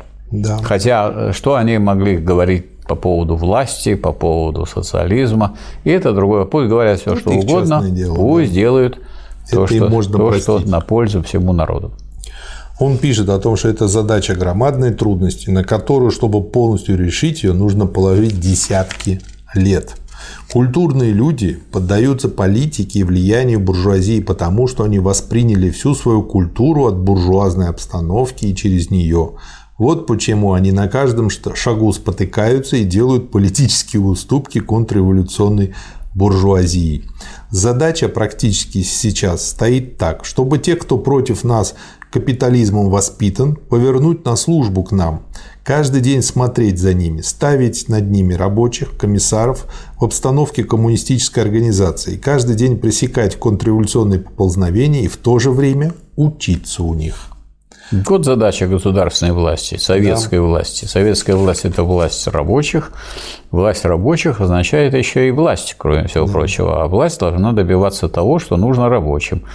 А что касается буржуазным спецам, им приходится сказать, мириться с этой властью, потому что другой власти нет. Если они не хотят жить, сказать, получать э, жалование, да. получать заработную плату, они должны делать что-то на пользу советскому государству. Не будут делать, значит, кто не работает, тот не, да, ест. не ест. Да. Вот так стоит вопрос. Поэтому это не просто приглашение к тому, чтобы ну, давать зарплаты э, специалистам. Это еще и приглашение к тому, чтобы поставить их под контроль сознательных рабочих и да. советов. Дальше он опять тут возвращается о работе со средним крестьяном, с, крестьян, с крестьянином крестьянством, а, говорит о том, почему, для чего, как они создавали комитеты бедноты, а, ну и вспоминает в качестве примера, например, есть такие мерзавцы, которые после года советской работы, когда, между прочим, Продовольственники доказали, что мы за последние месяцы дали деревне 42 тысячи вагонов с продуктами, а получили взамен хлеба только 39 тысяч вагонов. Есть мерзавцы, которые все же кричат «Крестьяне возграбит советская власть». Между прочим, вот о комитетах бедноты. Очень скоро, ведь советы – это такая форма управления государственного, которого, которая связана с э, городскими заводскими организациями и с городскими промышленными предприятиями, фабриками и заводами. Когда такую же форму, по, по виду такую, что вот, дескать, собирается сход крестьянский избирает совет. Ну а кто авторитет в деревне? Кулак. Кулак. Значит, э, кулаки стали заправлять советами. И что делать? Тогда несмотря на то, что вроде бы по форме власть советская, тогда большевики и советская власть стала насаждать насаждать, организовывать комитеты бедняков, чтобы бедняки не тонули, что несмотря на то, что в советах хоть и верховодит, но советская власть будет опираться не только на эти советы, где командуют э, кулаки, а и на комитеты бедноты. И в некоторых случаях комитеты бедноты будут ставить выше, чем те самые органы, которые по виду советские, да. а по содержанию своей деятельности они э, кулацкие. Да. Э, на селе. Задача в том, как в практической работе подойти к крестьянину, как организовать бедноту и среднего крестьянина, чтобы на каждом шагу бороться с их влечением к старине, с их попыткой вернуться назад к свободной торговле, с их постоянным стремлением свободно в кавычках хозяйничать. Слово «свобода» – хорошее слово. На каждом шагу свобода, свобода торговать, продавать, продаваться и так далее. И находятся меньшевики, эсеры, жулики, которые это прекрасное слово «свобода» склоняют и спрягают в каждой газете и речи. Но все это сплошь обманщики, проститутки капитализма, которые тащат народ назад. Ну, вот то, что и произошло в 90-х. Да. То есть видно, что это во все времена существует. Вся громадная трудность, вся великая опасность заключается в том, это уже следующий вопрос, что наш транспорт так болен и нехватка паровозов так велика, что мы не уверены, вывезем ли мы этот хлеб, который вот на Багульминской железной дороге угу. сделан. И по этой причине, собственно говоря, даже а, сделали полную остановку пассажирского движения с 18 марта по 10 апреля, чтобы высвободить 220 паровозов и развести хлеб. Социалистическую революцию нельзя совершить без рабочего класса. Ее нельзя совершить, если в рабочем классе не накоплено столько сил, чтобы руководить десятками миллионов забитых капитализмом, измученных, неграмотных и распыленных деревенских людей. А руководить ими могут только передовые рабочие. Но лучшие силы уже исчерпались, надорвались и утомились. Их надо заменять, двигая середняков, молодежь. Возможно, что они будут делать ошибки. Не беда только бы были преданы рабочему делу, воспитаны в обстановке пролетарской борьбы. Мы имеем теперь советскую Украину. Вот, советская... кстати, вот, кстати, что такое диктатура пролетариата? Да. Диктатура пролетариата – это самоотверженный труд и самоотверженная борьба передовых рабочих, на которой многие надорвались. И многие, так сказать, э, пострадали от чего? От переутомления, от, так э, сказать, постоянной борьбы и так далее. И поэтому диктатура пролетариата требует постоянного прихода, притока новых рабочих. если это действительно диктатура пролетариата, то и пролетариат все время рождает этих новых людей и все время их выдвигает. Да.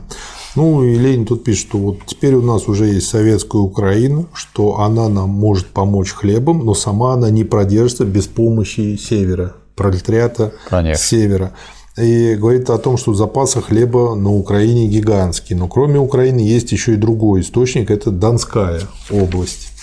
А, вот. Ну и там, собственно говоря, такие же и проблемы, и возможности.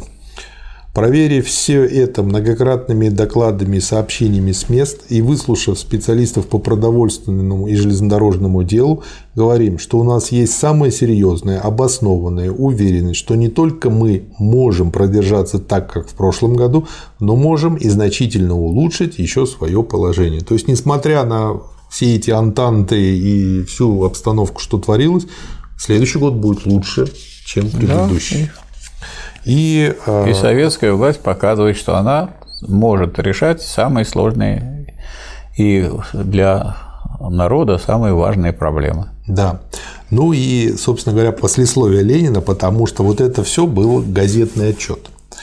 Потратив немало труда на исправление записи моей речи, я вынужден обратиться с убедительной просьбой ко всем товарищам, которые хотят записывать мои речи для печати, то, что вы часто цитируете. Просьба состоит в том, чтобы никогда не полагаться ни на стенографическую, ни на какую иную запись моих речей, никогда не гоняться за их записью, никогда не печатать записи моих речей. Вместо записи моих речей, если есть в том надобность, пусть печатают отчеты о них.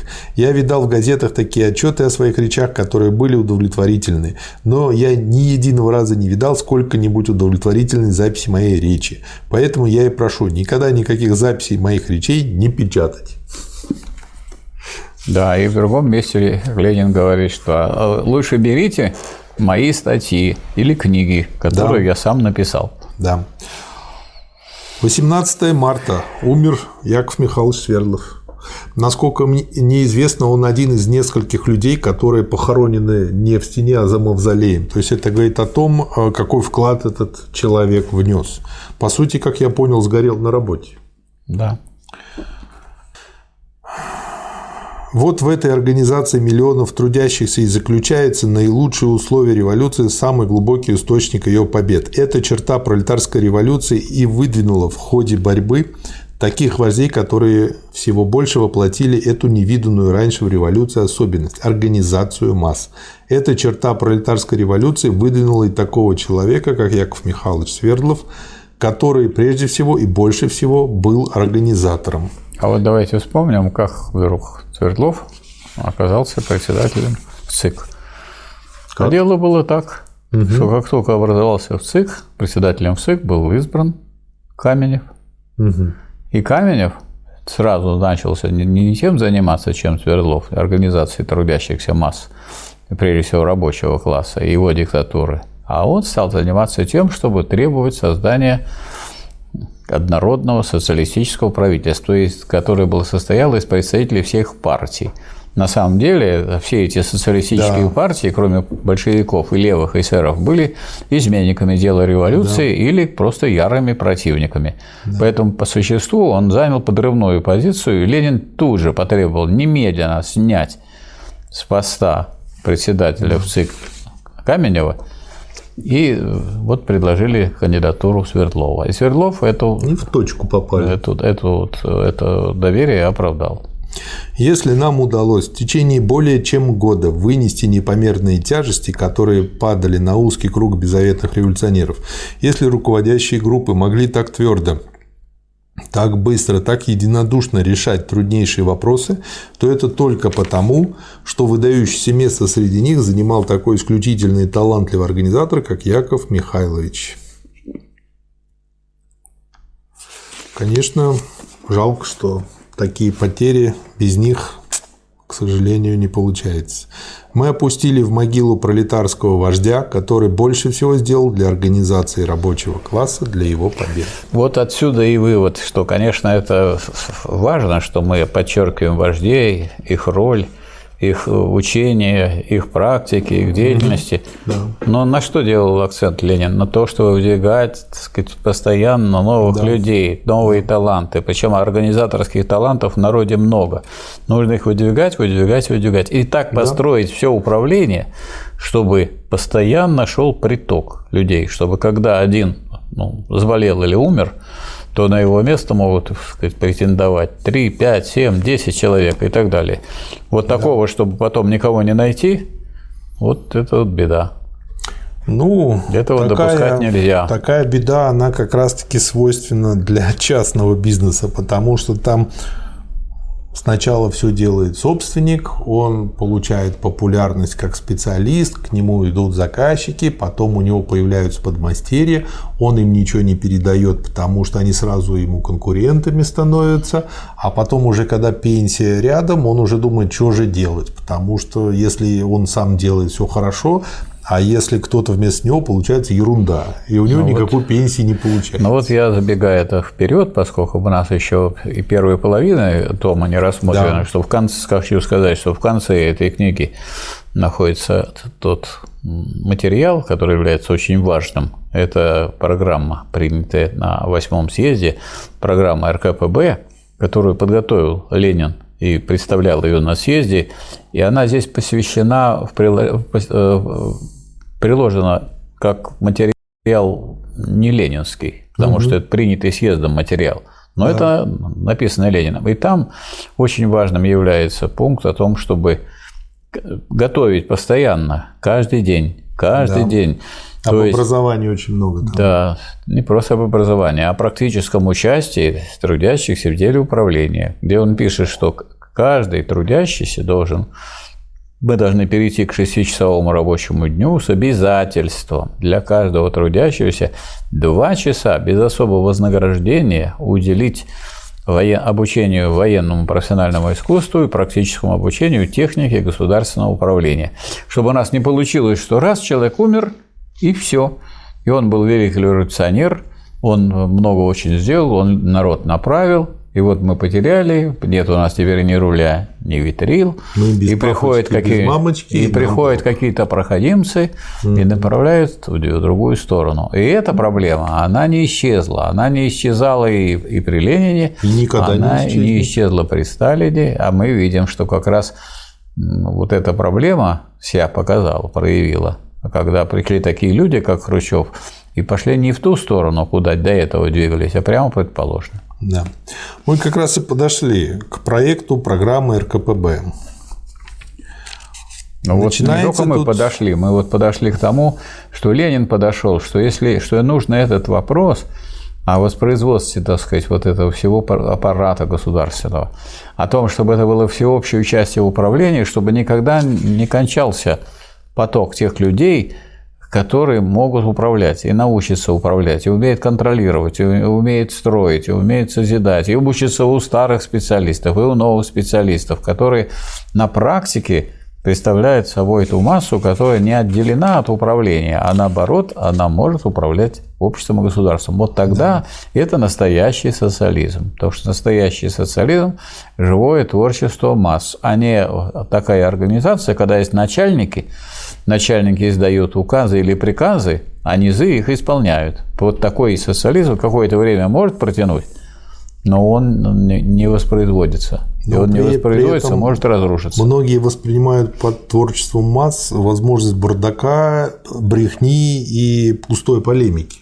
Ну, это не это. Это не это, но я, я думаю, что вы понимаете, что когда вы будете организовывать управление самих трудящихся масс, они будут делать глупости, они будут ошибаться, поэтому без этого не обойдешься. То есть это неизбежные, так сказать, Да, но здесь есть один проблемы. тонкий момент с толстыми обстоятельствами. И вот эти люди, которые имеют возможность делать то, что они считают нужным, должны прекрасно понимать, что они несут ответственность и что перед тем, как что-то сделать, чтобы они подумали, потому что ответственность, если глупость они большую совершат, чтобы они подумали, будет такая же большая. Чтобы они подумали, это, так сказать, общий разговор. А вот э, Ленин думал о том, что ответственность была не такая вот умственная, идеологическая. Физическая.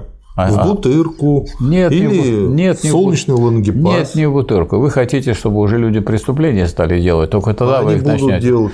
Нет, надо этого не доводить. Надо... Вот для этого существует советская власть, которая позволяет так она отозвать. Ошибки совершает. Ошибки она совершает, а народ, кроме ошибок, еще творит будущее. Поэтому э, рабочие заводов должны быть в состоянии отозвать любого депутата. Да, вот. как они поймут сразу -то? Поймут. Ну, вот им для этого, вот это им должна помогать делать партия. Да. Поэтому в той программе и в проекте, который вы рассматриваете, и в программе, которая записана, говорится, что вот прийти надо к такому положению, чтобы рабочее время было не 8, а 6 часов, с обязательством, с нарушителями с обязательством, очень с обязательством, серьезно разбираются. С обязательством. Они это не нарушители дисциплины, это сокращение рабочего времени с ростом производительности труда. Все время за меньшее, все, за, все меньше это и меньшее понятно, время Михаил делается Я про другое. Я про, а то, я что, про то, что это самое если главное. человек что-то нет. Мы не о человеке. Не это Мы самое не о главное. человеке, а воспроизводство всего так сказать, общественного строя. Общественный строй советский будет только тогда, когда постоянно, а когда в Советы будут не заражаться бюрократизмом, а освобождаться от А бюрократизма. освобождаться они будут от него, когда будет ответственность. А ответственность будет тогда, Ответственность когда состоит человек в том- понимает, что с него спросят. Нет, За ответ- то, что он навалял. Не с него спросят, а его отзовут. Спрашивать И могут спросят бесконечно. тоже. Спросит это пустота. Нет. Спросят, это пойдет работать дворником, поработает, Он не пойдет работать мозг. дворником, и не нужно нам, чтобы он работал дворником. Нужно, чтобы человек вернулся на свое рабочее место, на завод, с которого он ушел. Если он был фрезеровщиком хорошим, пусть и будет фрезеровщиком. Не надо его в дворники отправлять. Он поработал в совете, и хорошо, пошлите другого. Ненадолго, Ну, недельку. Не надо на недельку. У нас э, тьма рабочих, поэтому поработал уже Иванов. Пусть Петров и Сидоров поработают в совете. Ну, потом Иванов-то будет считать, что его незаслуженно отозвали. Пусть считает, что он хочет. Пусть мозг. считает, что хочет, э, а решать будет трудовой коллектив. Он-то будет решать. Значит, но вопрос, вопрос прочистит вы работа все о нем, дворников. а вы все о нем, а я о том, чтобы была власть советов. А Совет, а и советы будет, это когда все органы. воспринимают как справедливые, в том нет, числе и я- она- наказанные. нет, это не вопрос о том, кто воспринимает, это вопрос, кто решает. Вот советы должны, коллективы должны решать, быть ему дальше депутатом совета или нет. А коллективы расслабятся и Вот будут... когда, если коллективы расслабятся, если всегда. коллективы Всё. расслабятся, советская власть пропадет. Вот и я про то, чтобы сделать что-то, чтобы не пропало. Такого нельзя сделать. Если вы хотите Можно. сделать такое, которое не может пропасть, нельзя. Вот если вы, вы хотите, так сказать, придумать, дескать, мы думаем над тем, чтобы оно само делалось, вы можете творить все, что угодно, глупости всякие, так сказать, не Михаил отзывать. Васильевич, вы все время придумываете аргументы, которых я не говорил. Вы используете те аргументы, что я говорю, а не Ага. придуманные вами. Я, и ваш, я на Нет. ваши аргументы, Нет, я не вообще, на мои. я придумываю не ваши аргументы и не, и не реагирую на ваши аргументы. Я, так сказать, сам придумываю, что мне говорить. Вот, видите, а, А вы думаете, что вы будете, как будто отвечаете вы думаете, что вы аргумент. будете придумывать, а я не буду придумывать. Я тоже буду Вот, придумывать. вот. И придумываю я, опираясь на то, что я дошел на Ленина до программы. А вы еще не дошли. А я зато на Ленина А вы еще опираюсь. только на, на проекте программы стоите, а я уже прочитал и, про- и сам, саму программу. Вы тоже уже прочитали, но еще не освоили. Тут очень интересно а, начинается черновой набросок структурой, как всегда у Ленина. Вот обратите внимание на название. Черновой набросок проекта программы. Это РКП. что значит? Это Нет, значит черновой. Не просто, а черновой раз. Набросок, то есть тяп-ляп проекта. Это еще не программа. То есть человек сам себя приглашает к тому, чтобы обдумать. То есть, Не но- только себя, тут еще много людей тоже и упомянуты. много, и много вот мне других. интересно, и написали много, они и много дру- не написали. Ну, написали, это плохое. Но он всех приглашает Вот, и включает соревнования. Вот. Да. Дело в том, что соревнование подразумевает ответственность соревнующегося. Какую? Нет, не Не ответственно. получит человек ничего из того, что он получил бы. Это первое. Второе. Моральная ответственность. Ему говорят, да, не пришел ты первым, говорил, что ты только- первый. только моральное так дает. это очень часто еще хуже ответственность. Он Да. иногда ему было бы проще на рудники поехать и отпахать там, но чтобы на него не смотрели как на лузера, который пообещал и что-то не сделал. Вот это тоже Здесь ответственность. соревнования как- А вот этот вот господин товарищ-Шмидт, если он не написал в области охраны трудящихся, что к нему было применено? Он не выиграл в этом соревновании. вот к нему Это, это, это ни о чем. Как это ни о чем? Вот на этом построены все соревнования спортивные.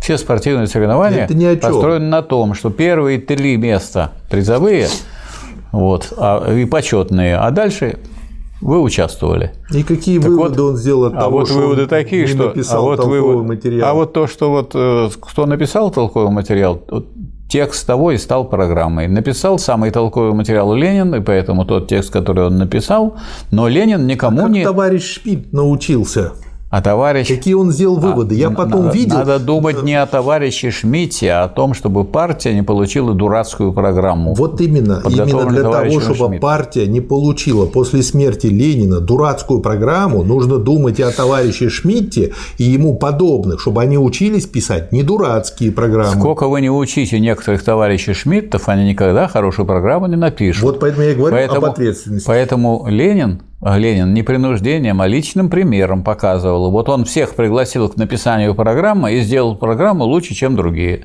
И что? И, И потом то. Хрущев все развалил. И- а что? Нет, не то. И поэтому, пока стоял товарищ Сталин, соратник, который участвовал и понимал эту программу, он не давал ни, одно, ни одного слова поменять в этой программе. Ну, Киров умер, Жданов умер, Сталин умер, Берию убили. Да, и вы за Ленина возлагаете? Это на, Нет. на- на кого-то другого можно Это я возлагать. говорю вам, почему нужно вводить ответственность. Мне не надо говорить, я родился в 45 году после войны. Вот вы как уж на сковородке. А вы как Все думаете? время, да. Правильное понимание причин, значения и целей этой революции требует, во-первых, выяснения сущности основной природы капитализма и буржуазного общества, неизбежности их развития к коммунизму, во-вторых, выяснения природы империализма, империалистических войн, которые ускорили крах капитализма и поставили пролетарскую революцию на очередь дня. Если я правильно понял, то тут у него идет еще полемика с Бухариным, потому что Бухарин хотел все выкинуть и по новой написать, что вот есть империализм, это уже новое и так далее. И тому Как будто бы подобное. это не этап капитализма. Да. А Ленин пытается донести мысль, что империализм, да, он есть, но это верхушка айсберга, и что он э, в себе имеет еще очень многого от капитализма, там еще много и феодализма Нет, он немного от сохранилось. капитализма, он капитализм. Да, он и есть капитализм. Он и есть капитализм, но развитый. Да, На, вот. высшей своей ступени. Да, и если мы вот так вот уберем капитализм и прочее, мы, Мы не поймем империализм. отрежем корни. Мы не поймем и империализм. Как можно еще его понять? Да, Если он империализм как высшая стадия капитализма, значит его нельзя понять иначе. да. Империализм или эпоха финансового капитала есть столь высоко развитое капиталистическое хозяйство, когда монополистические союзы капиталистов, синдикаты, картели, тресты получили решающее значение, банковый капитал громадной концентрации слился с промышленным, вывоз капитала в чужие страны развился в очень больших размерах, весь мир поделен уже территориально между богатейшими странами и начался раздел мира экономический между интернациональными трестами. То Империалист- есть Ленин здесь резюмирует выводы из своего произведения «Империализм как высшая стадия капитализма». Да, да. Империалистические войны, то есть войны из-за господства над миром, из-за рынков для банкового капитала, из-за удушения малых и слабых народностей неизбежны при таком положении дела. Эта эра началась. Только пролетарская социалистическая революция может вывести человечество из тупика. У меня такое ощущение, что сейчас идет все к тому, что опять ситуация повторяется. Нет, она больше Нет? не повторяется. У нас социалистическая революция совершилась, после этого ни одной минуты не было так, чтобы уже снова царил капитализм. У нас сначала был Советский Союз и много государств социалистических в Европе. Началась революция в Китае, во Вьетнаме, на Кубе, Лаосе. И э, несмотря на то, что в ряде европейских стран произошли контрреволюции, а в остальных странах продолжает развиваться социализм. И на первое место сейчас вышел Китай. Поэтому у нас не однополярный мир, а двухполярный.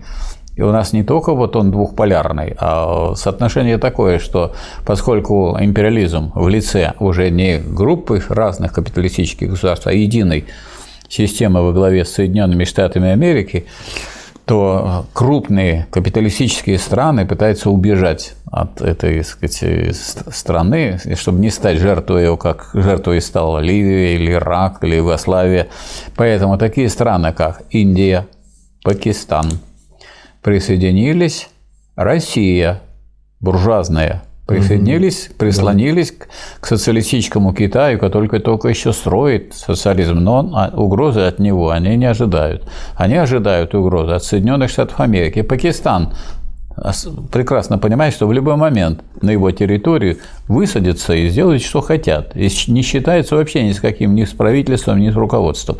И две ядерных державы, э, Пакистан и Индия, просились, рвались в Шанхайскую организацию сотрудничества. Сегодня ситуация такая, ну, полтора миллиарда – это Китай, еще полтора миллиарда – Индия, а всего в Шанхайской организации сотрудничества вместе с Вьетнамом 100 миллионным, Россией 150 миллионной, э, всего Э, в этой ну, организации человечества получается. 40% населения Земли. Да. Поэтому эти разговоры насчет того, что вот кризис мировой, капиталистический, надо эти бросить.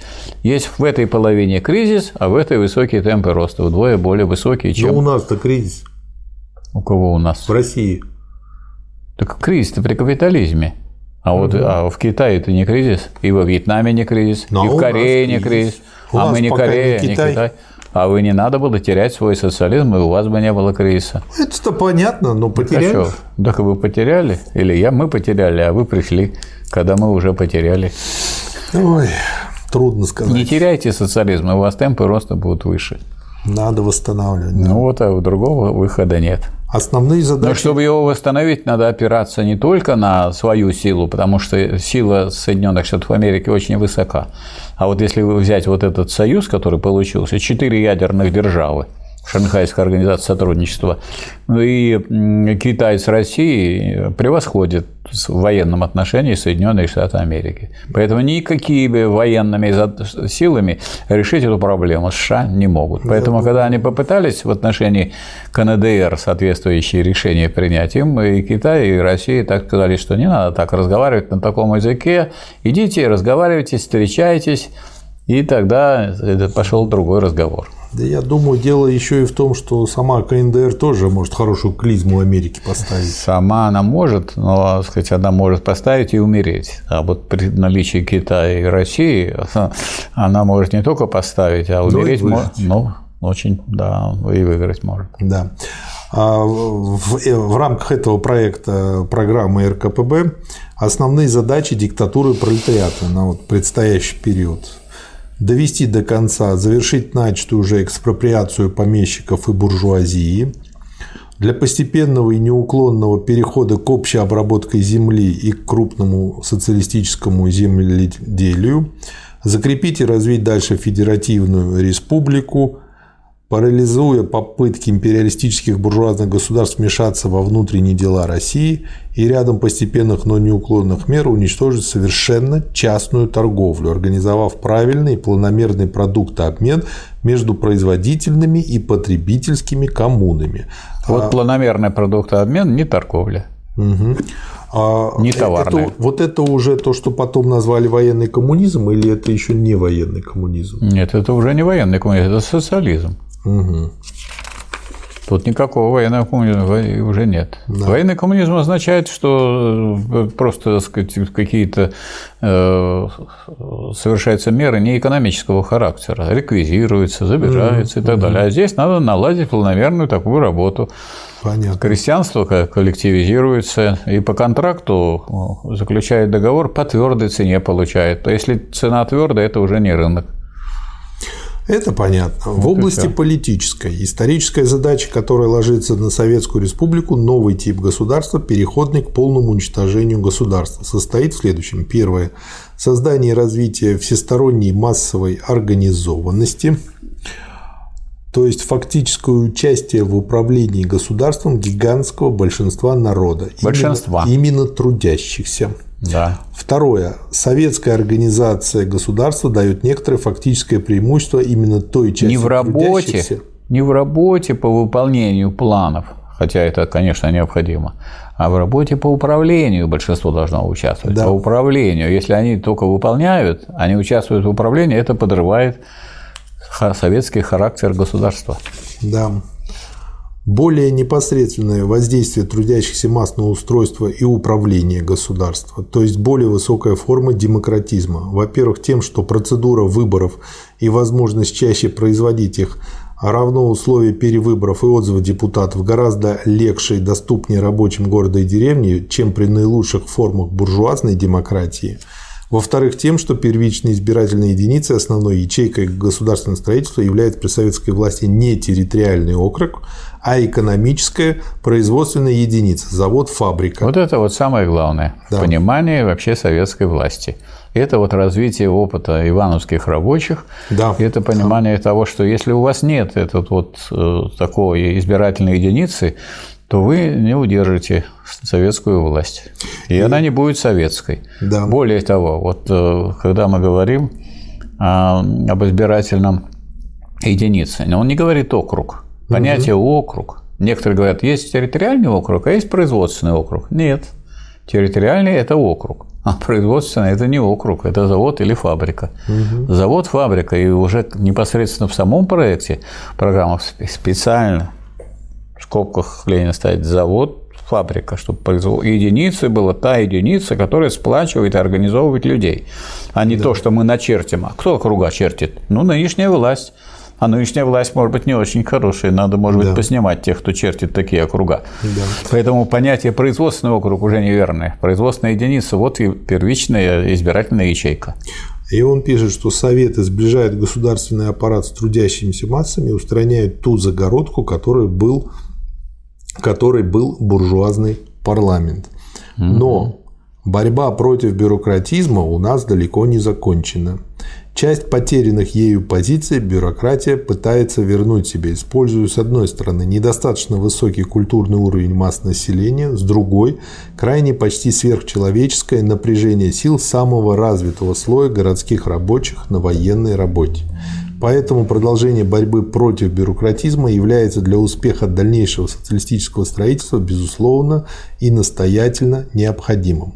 Работа в этом направлении, во-первых, Ну, а вот буржуазные демократы, так сказать, и вот эти бюрократы, которые по существу перестали быть советскими руководителями и составили ударную группу контрреволюции в СССР. это же все бывшие, э, все наши олигархи, бывшие партийные или Да, комсомольские да. лидеры. Вот это, а тот же самый Ходорковский. Он из кого? А это НТТМ, научно-технический Да. творческой молодежи Натворил. комитеты. Во-первых, в том, чтобы каждый член Совета обязательно выполнял известную работу по управлению государством. Во-вторых, в том, чтобы эти работы последовательно менялись, охватывая весь круг дел, связанных с госуправлением всей его отрасли. В-третьих, в том, чтобы рядом постепенных и осторожно выбираемых, но неуклонно проводимых мер все трудящиеся население поголовно привлекалось к самостоятельному участию в управлении Вот государством. посмотрите, в каком положении был Ленин. Ленин в положении председателя Совета народных комиссаров. Ему, ну, вот, так сказать, он отвечает за управление, персонально отвечает. А на кого он может опереться, если люди не готовятся, не, не- не- готовиться они должны на практике, повседневно участвовать в работе советов, тогда этих людей будет, которых можно расставлять, менять, вот, э, так или иначе выдвигать, продвигать, кого-то наоборот лишать возможности двигаться дальше. Тогда появляется такая возможность. А сейчас постоянный кадровый голод. Постоянный кадровый голод гораздо больше, чем голод э, обычный. Михаил Васильевич, сейчас даже скажу страшное, если там было 50 и- тысяч или сколько-то, в общем, много, десятки тысяч кандидатов э, подавали заявки в отряд космонавтов, ко- то есть конкурс был бешеный. Сейчас там вообще никакого конкурса нет. Ну, так э, вот. Вот и все. А разве перспективы космонавтики наши кому-нибудь ясны? Ну, просто ни один умный человек, э, кроме как бы тех придурков, которым э, промыл мозг Илон Маск, не хочет лететь на Марс. Он понимает, как там тяжело и плохо будет. Да дело не в этом. Дело в том, что, например, программа, современная космическая программа Советской России неизвестна.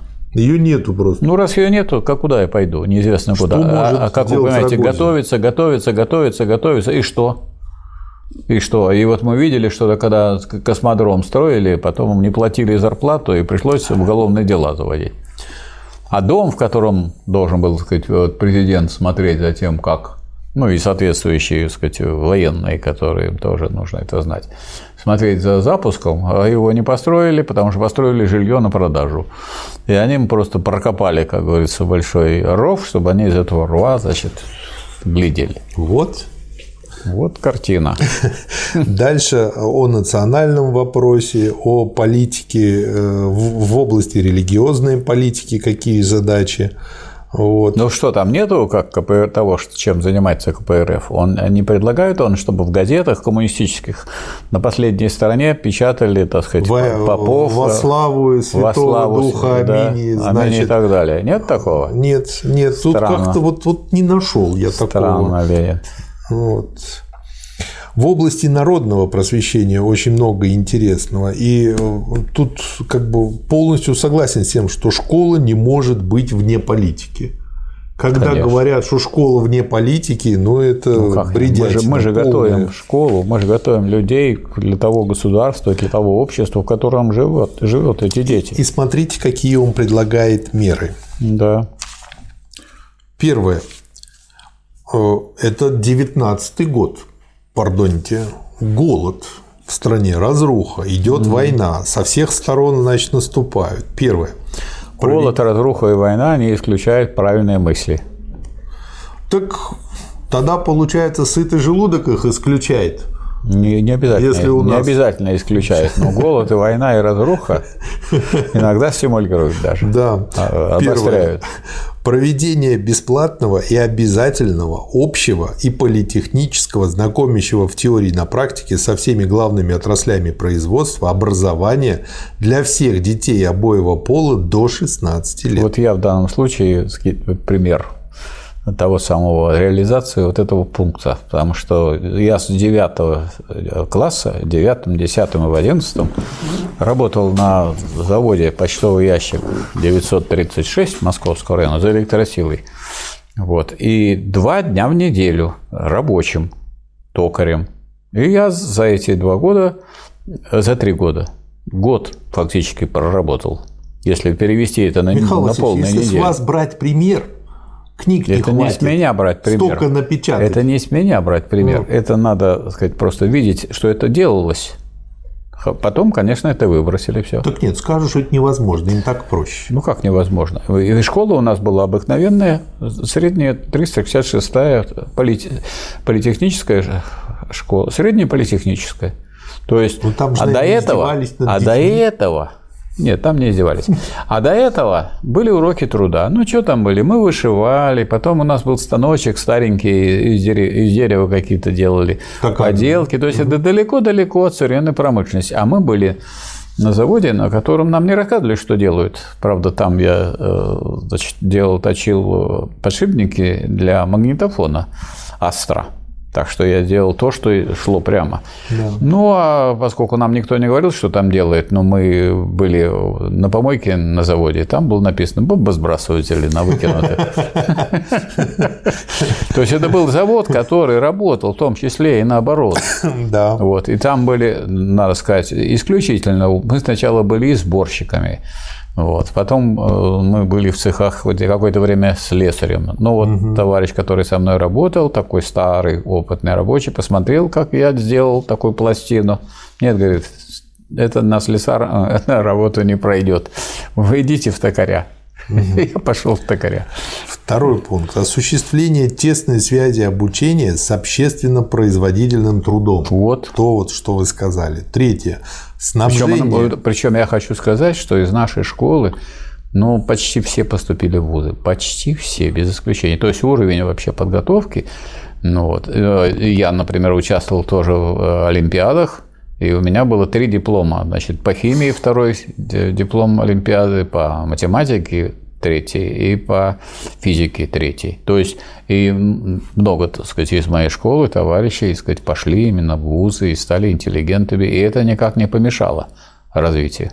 Михаил Васильевич, вот сейчас какой-то войны у нас нет, какой-то разрухи нету, но вот у меня у знакомой трое детей живет в Москве. И она говорит, что минимум, который нужно тратить на ребенка, там помимо еды и прочего, то есть со школой связано, да, с бесплатной нашей да, школой, да. в Москве 8 тысяч рублей в месяц. То есть 24 тысячи из их там ее зарплаты 30-40 и ее мужа 50-60 24 штуки да. фьють на бесплатное образование. Да, мы еще и смотрим, вот идут э, нагруженные, значит, как э, вьючные, так сказать, эти самые животные школьники.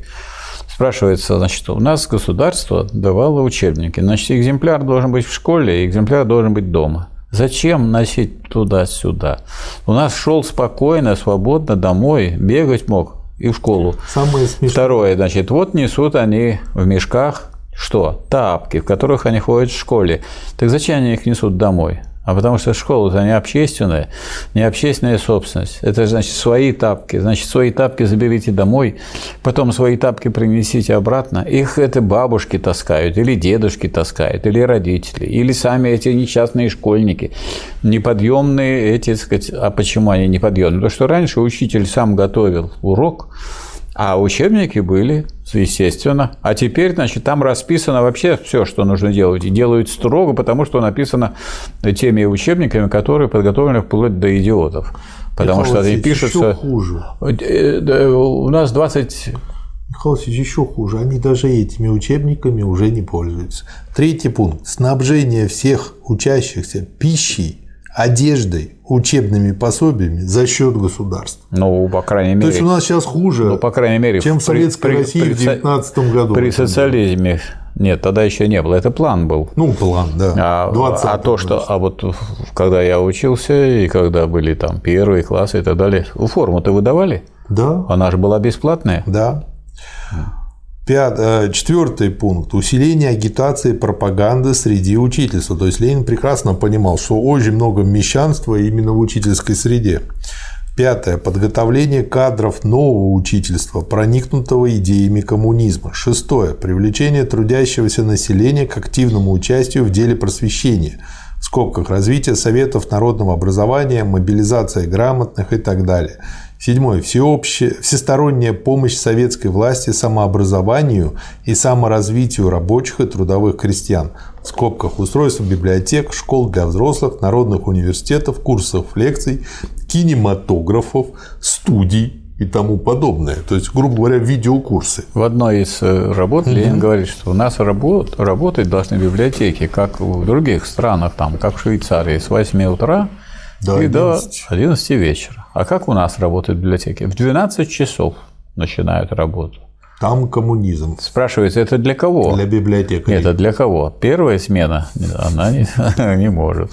Вторая смена тоже не может. Третья смена, ну, третья смена, то есть, которые ночные, они что? Ну, вот они могут быть только вот то, то с Полностью ночи. выродились И- библиотеки. да. да. Полностью Я помню, я выродились. стоял в очереди на Невском проспекте на набережной э, Фонтанке. Там был значит, зал библиотеки газетной. И мы Значит, э, это было в субботу, там, в 10, к 10 или к 9 утра, чтобы можно было туда попасть. Поэтому в библиотеках люди работали, как Ленин работал. Он работал все время в библиотеках. Где он э, брал литературу? Где он занимался? В основном в библиотеках. Так это удобно, потому что ну, вот у меня дома порядка пяти тысяч книг, и это занимает кучу места. Как бы переезжать с ними куда-то я уже зарекся. Всё, Скоро вас будут э, раскулачивать. Не, у меня уже было два переезда, уже столько раскулачилось книг. Наверное, тысячи полторы там осталось. Чрезвычайно важное значение имеет в этом отношении работа над развитием профессионального объединения трудящихся. Это из пункта э, задач в экономической области. Да. Особенно большое внимание обратить на развитие укрепления товарищеской дисциплины трудящихся и всестороннее повышение их самодеятельности и сознания, и сознания ответственности. Проверяя каждый шаг результатами практического опыта, превращать союзы, с одной стороны, в органы управления всем народным хозяйством, имеется в виду профсоюзы, Да. Сближение и тесная связь профессиональных союзов в СНХ с комиссариатом труда, затем и со всеми другими отраслями государственного То есть организованные рабочие должны принимать участие в управлении. В и профсоюзы народным должны, хозяйством. Да, не просто Да. защищать, а, на- а так вести хозяйство, чтобы нужно было не, не защищаться от государства, а государство делало то, что нужно рабочим. Да, а с другой стороны, они должны превращаться еще более в органы трудового и социалистического воспитания всей Да. трудящейся массы. Это тоже было утеряно. Вообще вот э, куча утеряна из того, что вот было сейчас уже у нас в 19 товарищи году. хорошие высказываются, я сказать, вот официальные профсоюзы. Да, это были официальные профсоюзы. А в чем их официальность? А в том, что государство считало это главным средством участия трудящихся в управлении. Да. В области распределения задача советской власти в настоящее время состоит в том, чтобы неуклонно продолжать замену торговли планомерным, организованным в общегосударственном масштабе распределением продуктов. Обра- Обратите внимание на другую формулировку. Не обменом уже, а распределением. Ну да, То есть вот фаза, обмена, распределения лучше фаза обмена пропадает при социализме. Есть обычно какие фазы? Производство, обмен, распределение и потребление. В товарном хозяйстве обмен – обязательная часть, а в социалистическом хозяйстве он прекращает действие. Да. Производство, распределение, потребление. И Ленин уже пишет о том, что нужно уже начинать меры по подготовке к уничтожению денег. Вы что вас удивляет? Они, дол- Не- они когда у них были уничтожены Нет. деньги? Марат Сергеевич, деньги когда были уничтожены? Вот и вопрос. Да какой вопрос? Элементарный. Деньги – это товар. Когда товарное производство было уничтожено? Вы имеете в виду 36 год? Да, я имею в виду 1936 год. В 1936 году уже считать то, что называлось деньгами, деньги нельзя. Это что такое? Билеты. Да. Вот. Это, а Маркс и Энгельс это называли рабочими квитанциями. Да. То есть, если вы хотите узнать свою долю в фонде распределения, возьмите свою зарплату, поделите на общий фонд зарплаты во всей стране, и вы узнаете, какую долю вы получите. Получите. И пойдете в магазин, который вовсе не является рынком, и там э, получите свою долю в распределении. Почему? Потому что вы же не продавали свою рабочую силу, вам дали за, так сказать, вы работали по труду, вам по труду выделили вашу долю. Вы свою долю можете, так сказать, реализовать в виде продуктов. да. На каждом продукте стоит указание, какую долю оно составляет. Но только все не в дробях, не в дробях. Можно было бы все в дроби, но это все умножить надо на общий знаменатель. Тогда все в целых числах. Ну, это слишком там много нулей будет, наверное, поэтому не писали. В, в области аграрной, э, соответственно, о борьбе с кулачеством, о соглашении с середняком и союзе с бедняком. Очень ясная совершенно линия. Да. Никогда не воевать с, со средним крестьянством. Никогда. Да. И с неизбежность войны с кулачеством. Почему? Это очень крупный класс, развивающийся, и он развивался в условиях Советской России очень быстро. Почему? Землю дали крестьянам? Дали. А дальше уже как, кто распоряжался этой землей? А уже кулаки распоряжались, они командовали в деревне. Они э, эксплуатировали батраков и притесняли середняков. Да. А Дальше э, тут цитата из пункта программы в области народного просвещения. Дальнейшее развитие самодеятельности рабочих и трудящихся крестьян в области просвещения при всесторонней помощи советской власти. Окончательное овладение не только частью или большинством учительского персонала, как теперь, а всем персоналом в смысле отсечения неисправимо буржуазных контрреволюционных элементов и обеспечения добросовестного проведения коммунистических принципов политика. Тесная связь учительского персонала с агитационным пропагандистским аппаратом РКП. А вот у меня к вам вопрос, Марат Сергеевич. Вы нигде у Ленина не нашли или не обратили внимания, что вот э, нужно укреплять диктатуру вольтериата и осуществлять? Так он везде об этом пишет Где всегда. везде? А вы нигде это не... Вот, вот просмотрели вы все проекты и ни слова не сказали. Это сознательно или умышленно? Да просто это уже настолько въелось в башку и очевидно Кому считается. это въелось в башку? Мне? В башку въелось общенародное, моя. общенародное государство въелось. Вы же перед народом выступаете. Так, Михаил Васильевич, я не перед народом выступаю, А а перед пролетариатом и крестьянством. Но и на весь народ смотрит на вас. Вы меня за слово народ все время А ругаете. народ сами это рабочие и крестьяне. А так это и есть Вот. рабочие и Тогда крестьяне. что ругали за слово народ? Нет, это позапрошлой просто, нет, записи? просто я говорил, что народ это рабочие и крестьяне. Это не весь, не, не только рабочий класс. Но не, кроме рабочих и крестьян никого нельзя называть народом. Да. Вот, например, интеллигенты уже те, кто ходит в народ, и его просвещают. Вот, скажем, я не могу, так сказать, считать себя этим человеком, который можно отнести к народу. Ну, ну, вы не ходите, вы сидите в народ. Ну, я иногда хожу. Сейчас, раньше я ходил много в народ. То есть мы раньше мы читали лекции Пока на фабриках, заводах. да. А теперь на фабрики и заводы не попадешь. Никто нас не пустит туда, только через вот интернет. Вот теперь мы можем достучаться до народа с помощью вот этой замечательной техники, которую мы тоже должны использовать в социалистической пропаганде. Да. Восьмой съезд РКПБ. Ну вот, мы пришли к нему. Тут очень много. Ну, про диктатуру пролетариата что-нибудь сказано тут? Да тут все про диктатуру пролетариата. Нет, нет, ну, все, правильно, я согласен. Все то, что здесь говорится, можно сказать, сказать наверное, одним. Это программа использования и осуществления диктатуры пролетариата в целях построения чего? Да. В целях Социализма. построения нет, не только социализма. Почему? В целях построения полного коммунизма. Или просто коммунизма. Коммунизм-то он как строится? Сначала низшую фазу, потом высшую фазу. А это все строительство коммунизма. Это да. В Западной Европе вопрос стоит иначе. Там товарищи видят зло в профессиональных союзах, так как этими союзами настолько овладели желтые представители старого социализма, что в их поддержке коммунисты видят мало толку. Многие представители западных коммунистов, даже Роза Люксембург, провозглашают ликвидацию профессиональных союзов. Это показывает, насколько труднее наша задача в Западной Европе. У нас же мы не могли бы продержаться без поддержки этих союзов ни одного месяца. В этом отношении у нас есть опыт громадной практической работы, который позволяет приступить к решению труднейших вопросов. То есть получается, несмотря на то, что у нас в чем-то было намного сложнее провести, а с другой стороны в чем-то и проще. Без наследия капиталистической культуры нам У нас молодая буржуазия была неопытная, ее свергли, пока она не выросла. Так и сейчас а она если мы долго неопытная. И сейчас она не очень опытная, сейчас тоже. Тупенькая, неопытная, жадненькая, да. ленивенькая. Да. Не из чего строить коммунизм, кроме как из того, что нам оставил капитализм. Это кажется противоречием, быть может даже неразрешимым противоречием, но на самом деле только этим путем может быть разрешена задача коммунистического строительства. Ну, раз он выходит из капитализма, как же он может быть ну, еще? да, это логично. Как может вот еще социализм Непонятно, появиться. почему это непонятно было.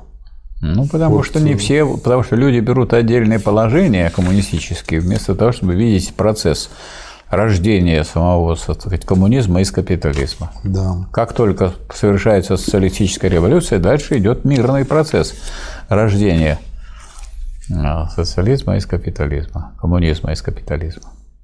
Да. Доклад о партийной программе тоже на том же съезде. Когда товарищ Бухарин говорил о том, что можно попытаться дать цельную картину разрушения капитализма и империализма, мы возражали в комиссии, я должен возразить здесь. Попробуйте, и вы увидите, что не удастся. Товарищ Бухарин сделал одну такую попытку, там в комиссии, сам от нее отказался. Но после того, как там отказался, тут Ну что значит продолжил. разрушение капитализма? Как он может разрушиться? Сам капитализм?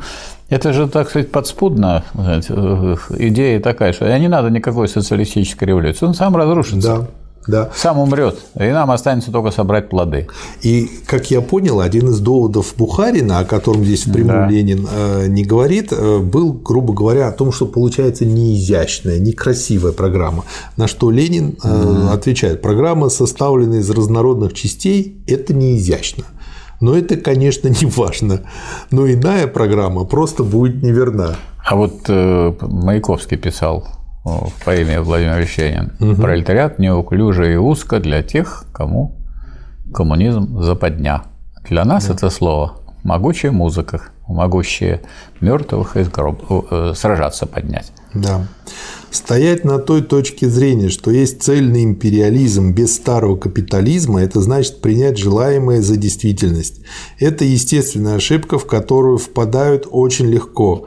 И если бы перед нами был цельный империализм, который насквозь переделал капитализм, наша задача была бы во 100 тысяч раз легче. Это давало бы такую систему, когда все подчинялось бы одному финансовому капиталу. Но То все есть... равно капитал, это все равно капитализм. Да. Хоть какой да. он развитый, Хоть он все равно капитализм. Все равно кап. Да. Все равно капитализм. Как это так? Есть зрелого надстройка... человека не считать человеком? Тоже да. непонятно. Империализм есть надстройка над капитализмом. Когда он разрушается, приходится иметь дело с разрушением верхушки и обнажением основания. Вот почему наша программа, если она хочет быть верной, должна сказать то, что есть. Есть старый капитализм, который в целом ряде областей дорос до империализма.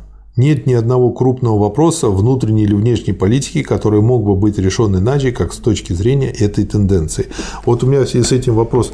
Может быть, вот просто у людей, которые считают, что в 1936 году не было социализма, именно вот подход а-ля Бухарин, да? вот, и которые они никак просто... не могут понять, что да. коммунизм коммунизм. Вырастает оттуда он, же. Он вырастает из капитализма, и поэтому он обязательно несет следы этого, на которых а Маркс нет, останавливался. Раз есть родимое пятнышко, значит, еще не полный.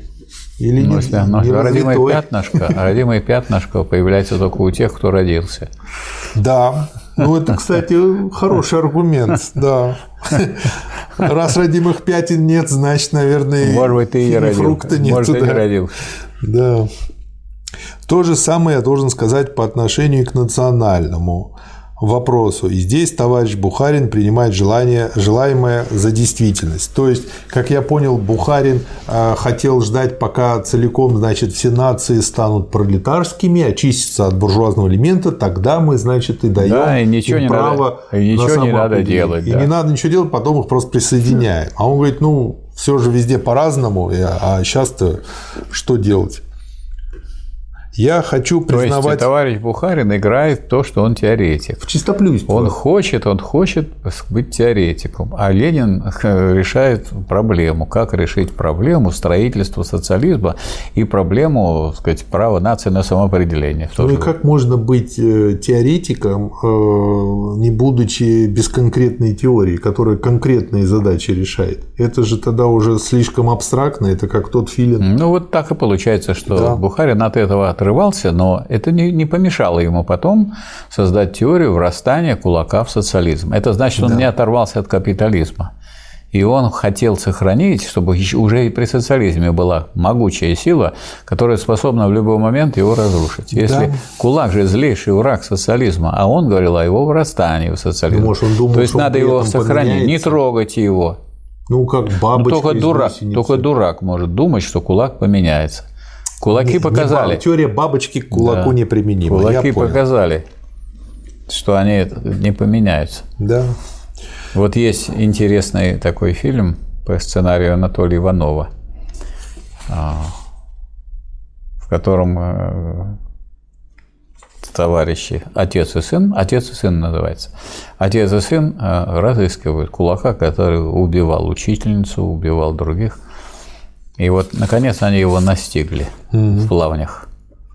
И вот сын берет его на мушку и говорит отцу, слушай, говорит, как вот, это же человек, как можно его убить? А отец говорит, стреляй, они нас не жалели. Ну, правильно. Кулаки многих, так сказать, поубивали, постреляли. И они, кстати, приехали, им э, их отправили на вольные хлеба. Пожалуйста, работайте, ну, никого не эксплуатируйте, как обычные крестьяне. Как обычные крестьяне. Да. Они приехали и устроили эту бойню, от раскопали свои, свое вооружение. И тогда советская власть объявила им войну, гражданскую войну номер два. Да. Если собираешься драться, готов не только полу... должен быть не только получить, но и дать сдачу. Да, я думаю, что в руководстве КПСС в 60-х годах много родственников кулаков было. Да, включая, а, включая этим гордятся. Михаила Сергеевича Горбачева, который его, одного, и дедушка, одного дедушка включая. Вот видите какое, пришли вот эти подкулачники. Вросли. Вросли. Социализм. Социализм. И выросли из да. него потом. Спасибо да. товарищу Бухарину. Откинуть самоопределение нации и поставить самоопределение трудящихся совершенно неправильно, потому что такая постановка не считается с тем, с какими трудностями, каким извилистым путем идет дифференциация внутри нации. Ну, то есть это такое ну, опять формальное побежать. чистоплюйство. Да, да. Не только чистоплюйство, это, это игнорирование вообще реальной картины мира, да. реальной борьбы. Еще и нации-то не освободились, а вы хотите самоопределения трудящихся. Да, все время Самоопределение трудящихся – это значит, это значит, все трудящиеся стали коммунистами. Вот что такое самоопределение трудящихся. Да. Так разве бывает? Нет. И да и вряд ли будет когда-нибудь. Да. Наша программа не должна говорить о самоопределении трудящихся, потому что это неверно. Она должна говорить о том, что есть. Раз нации стоят на разных ступенях пути от средневековья к буржуазной демократии и от буржуазной демократии к пролетарской, то это положение нашей программы абсолютно верно. Да. Дальше он говорит о восстании, которые произошли в Брянске, и о том, что они показывают яснее и ясно, что левые эсеры и часть меньшевиков в Брянске над восстанием работали меньшевики, играют роль прямых агентов белогвардейцев. Вот обратите внимание, э, Марат Сергеевич, вопрос программный. Это вопрос, куда мы идем, каким путем мы идем кто у нас союзники, какие угу. у нас силы, что мы хотим сделать, в каких формах. То есть это ключевой вопрос. Это, так сказать, вопрос, ну как бы каждого, каждого дня. И да, какой элемент, да, какой да. элемент мы решаем, который нам, нас продвигает в реализации этой программы. Ну, при Сталине это было. По крайней мере, у Сталина это было сказать, четко, вот совершенно да. четко. А потом куда это пропало? А почему пропало? Потому что программу сделали такую, которую э, на самом деле вот руководство ее осуществляло, потому что эта программа сводилась к уничтожению социализма и построению капитализма. К этому особенно народ не подвигали, но с помощью вот экономической реформы, ориентации да, на рынок, да. с помощью погоды за личной, так сказать, только частной инициативой, Постепенно к этому приучали все больше Народ и больше. так обуржуазился, что даже теперь те, которые сейчас часто хотят что вернуться в социализм, еще чего-то, они на самом деле хотят вернуться вот в то время, когда ничего да, не делаешь да, и что-то получаешь. Да, вот это им нравилось. Да, да, хорошее было время. Ленин пишет здесь, по, не... да, по некоторым. Да. А о том, что есть э, кооперация и что вопрос э, о кооперации, несомненно, должен быть решен в том смысле, что аппарат этот, кооперация, как единственный, который капитализм подготовил в массах, как единственный, который действует в деревенских массах, стоящих еще на стадии примитивного капитализма, должен а, быть э, во что бы то ни стало сохранен, развит и во всяком случае не отброшен. А вот что интересно, есть определение э, кооперации Маркса. Кооперация – это такая форма труда, при которой много лиц планомерно работают в одном или связанных между собой процессах производства. Разве нам кооперация противник в этом смысле? Нет, Никак не противник. Нет. То есть она уже вводит планомерность там, где крупный еще капитал-то не ввел планомерность. Она вводит планомерность даже там, где имеется мелкое хозяйство да. насаждает его. Поэтому кооперацию нужно всячески поддерживать. Опять останавливается на бюрократизме о том, что бороться с ним можно только вовлечением всех масс. Ну, да, об этом то, есть, уже это, то есть посмотрите, говорили. в чем разница между Троцким и Лениным. Троцкий говорит, что надо бороться с бюрократами. То есть закончены да. есть бюрократы, и это целый слой. Вот они враги, и, дескать, давайте мы с ними будем как будто воевать. Если их всех э, уничтожишь, потом новые не появятся. Появятся да. такие же. Да. А на самом деле бюрократизм, как говорил Ленин, это не нарыв, который да. можно вырезать, а болезнь, которую нужно долго лечить. И как ее можно лечить?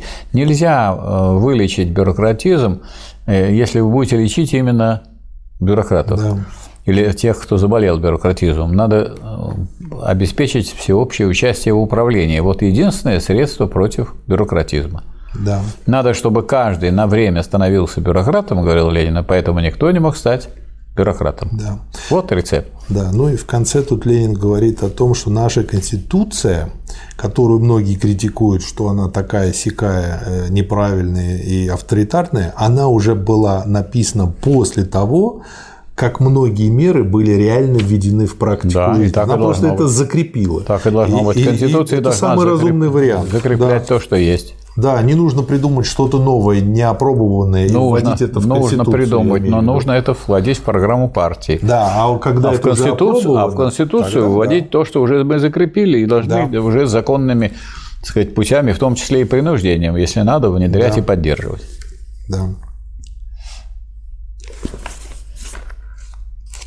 И в конце, о чем хочу сказать, это о резолюции об отношении к среднему крестьянству. Значит, отсюда пара цитат.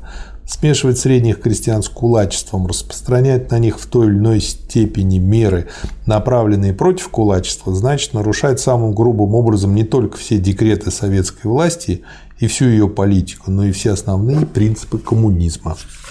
Это же трудящиеся. Да. Раз да. это трудящиеся, значит, как же рабочий класс рассматривает какой, какие-то трудящиеся как своих врагов? Да. Не может он рассматривать как врагов. А у них может быть колебания, у них может быть непонимание, но он должен быть авангардом этих трудящихся, а да. вовсе не бороться с ними. Да. Социалистическое государство должно развернуть широчайшую помощь крестьянству, заключающуюся главным образом в снабжении средних крестьян продуктами городской промышленности и в особенности улучшенными сельскохозяйственными орудиями орудиями. Съезд напоминает, что ни в постановлениях партии, ни в декретах советской власти никогда не было отступления от линии соглашения со средним крестьянством. Это очень важно. Да, да. Ну, потому что там всегда найдутся горячие головы, ну, вот как те, что Николая II отправили к предкам, которые думают, что они знают как лучше. Очень интересный материал, ответ на письмо специалиста – Просто шикарный материал. А, Причем, как бы, если его сейчас э, читать полностью и само ответ на открытое письмо специалиста. Специалист по фамилии М. Дукельский. Вот, то я вообще просто рекомендую сначала прочесть письмо, а, которое написано языком, который очень хватает за сердце, как бы, и кажется, что ну вот здорово написал, и действительно и так. А потом Ленин все это разбирает. И тогда видно, по полочкам. Что, и вот так видна бы мелко Другой человек бы и не разобрался, да. Да. Да, вот. И э, просто, ну, например, значит, э, несколько цитат. Ну, начинается просто письмо так. Прочитал в известиях ваш доклад о специалистах и не могу подавить в себе крика возмущения. Неужели вы не понимаете, что ни один честный специалист не может, если в нем сохранилась хоть капля уважения к самому себе, пойти работать ради того животного благополучия, которое вы собираетесь ему обеспечить? Неужели вы так замкнулись в своем кремлевском одиночестве, что не видите окружающей вас жизни, не заметили, сколько среди русских специалистов имеется, правда, не правительственных коммунистов, но настоящих тружеников, добывших свои специальные познания ценой крайнего напряжения сил? Это он здесь пишет про то, что а, Ленин говорит о том, что им сейчас платить нужно больше, чем рабочих. То есть их это возмущает. А Ленин говорит, ну, ребят, ну мы же вам будем платить меньше, чем вы получаете. То есть, как Конечно. бы, ну, чем бы вы получали Это уже раньше. пустое фразерство, да. Конечно. Это раз. получается. Во-вторых, это он говорит от себя. А он-то будет работать? И за какую плату? Да, И работает ли об он? этом он ничего не говорит.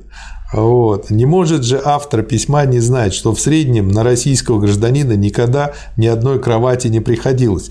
Это ответ про то, что э, автор письма возмущается, про то, что э, как бы Что насчет условий ему? Его заставили спать э, с женой на одной кровати, а не в двух разных комнатах, каждый на своей кровати. И он, видимо, забывает о том, какая ситуация. И что, России вообще. Там это требовалось для красноармейцев, которые устали в боях и которым нужно было восстановиться. В общем, Нет, вот человек воспринимает свою жизнь оторванно от всего общества, и что вот он что-то сделал, ему нужно за это хорошо заплатить и еще радоваться, смотреть ему в рот. Вот Да. избалованный такой, да, специалист, наверное, хороший, не знаю, но А когда, а когда говорится, что мы ему хорошо заплатим, еще и напасть И на еще- того, еще кто это говорит, возмущается, возмущиться. да. Но война подчиняет себе все, и ради отдыха для солдат интеллигенты должны подтесниться. Это не унизительное, а справедливое требование. Молодец, Ленин хорошо воспитал. Да. Ради отдыха для солдат.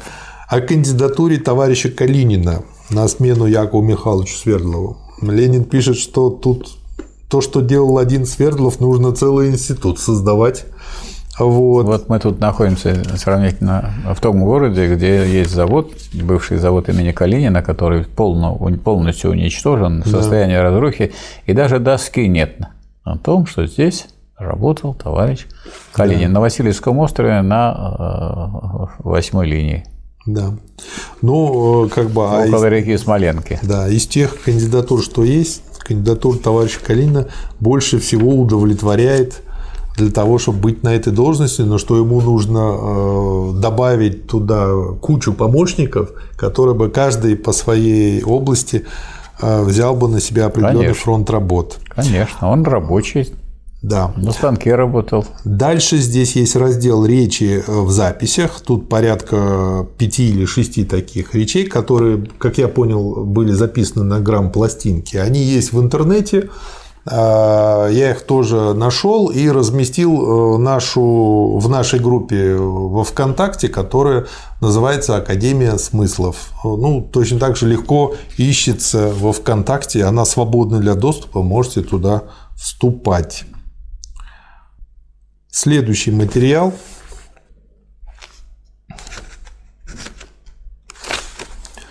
Резолюция по докладу о внешнем и внутреннем положении Советской Республики. Это из чрезвычайного заседания Пленума Московского Совета. Здесь, собственно говоря, вот что считается необходимым. Первое. Привлечь середняков, то есть менее опытных, чем передовые рабочие и крестьяне, представителей этих классов на место утомленных передовиков – Второе. Еще и еще усилить посылку как передовиков, так и массовых рабочих на продовольствие, на транспорт, на работу войска. Третье. Привлечь, возможно, больше сознательных рабочих и крестьян для работы в Народном комиссариате путей сообщения, поскольку, напоминаю, основная проблема была в том, что хлеб-то могут сделать, а вот вывести проблемам. Четвертое. Двинуть, возможно, больше сил из голодных городов на сельскохозяйственные работы в деревни на огороды, на Украину, на Дон и тому подобное. Пятое. Все силы напрячь для помощи среднему крестьянину и пресечения тех злоупотреблений, от которых он так часто страдает.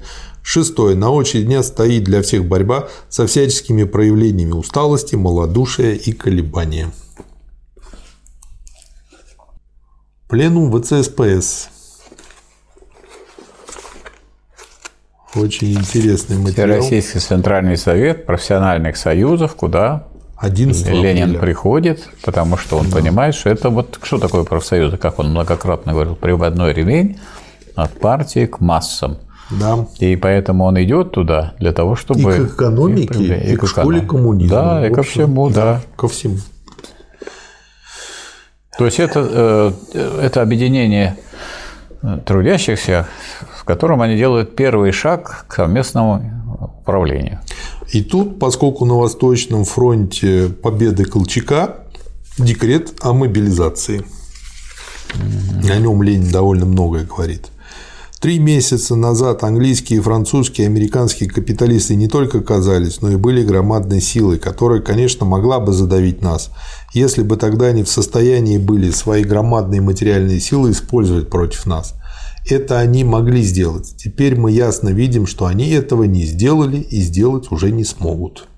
Нам приходится пережить еще полосу ожесточения гражданской войны в связи с Колчаком. Я позволю себе предложить ряд практических мероприятий. Первое. Всесторонняя поддержка объявленной 11 апреля мобилизации.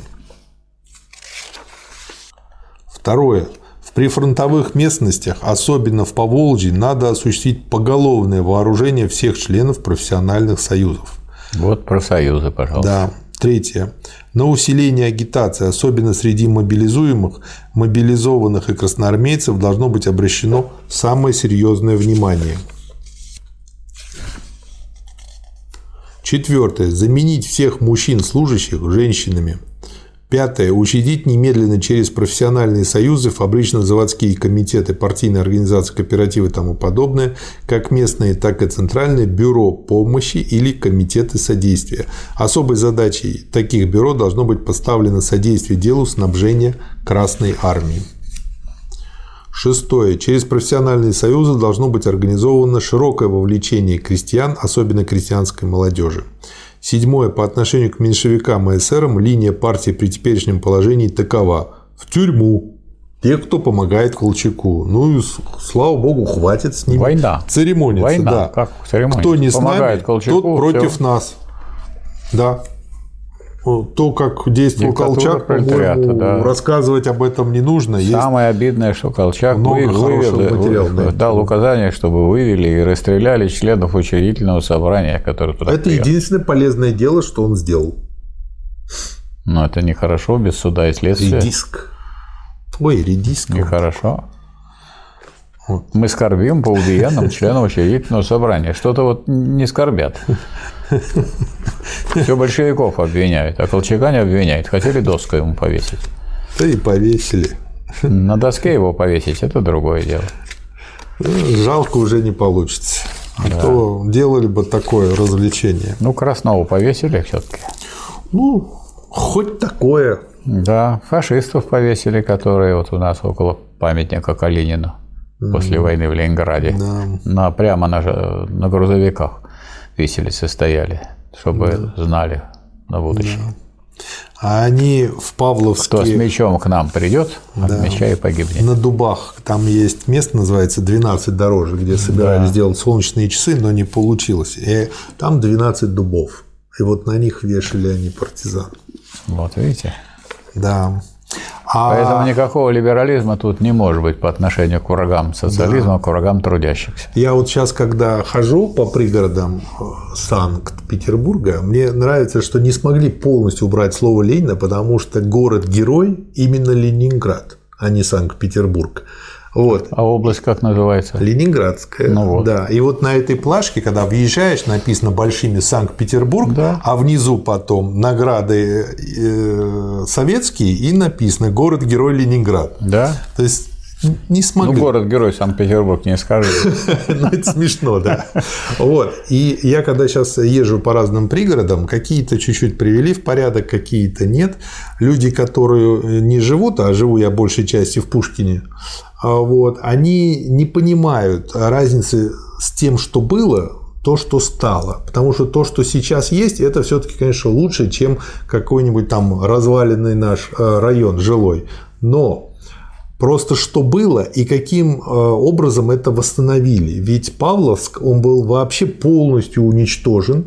Там э, собирались даже сделать просто обычный жилой район. Почему? Не просто хотелка Жданова это э, была, а э, Международная коллегия архитекторов признала вставанием, почтила память этого памятника, который не подлежал восстановлению. Но его восстановили, несмотря Да, на это, да. без всяких денег.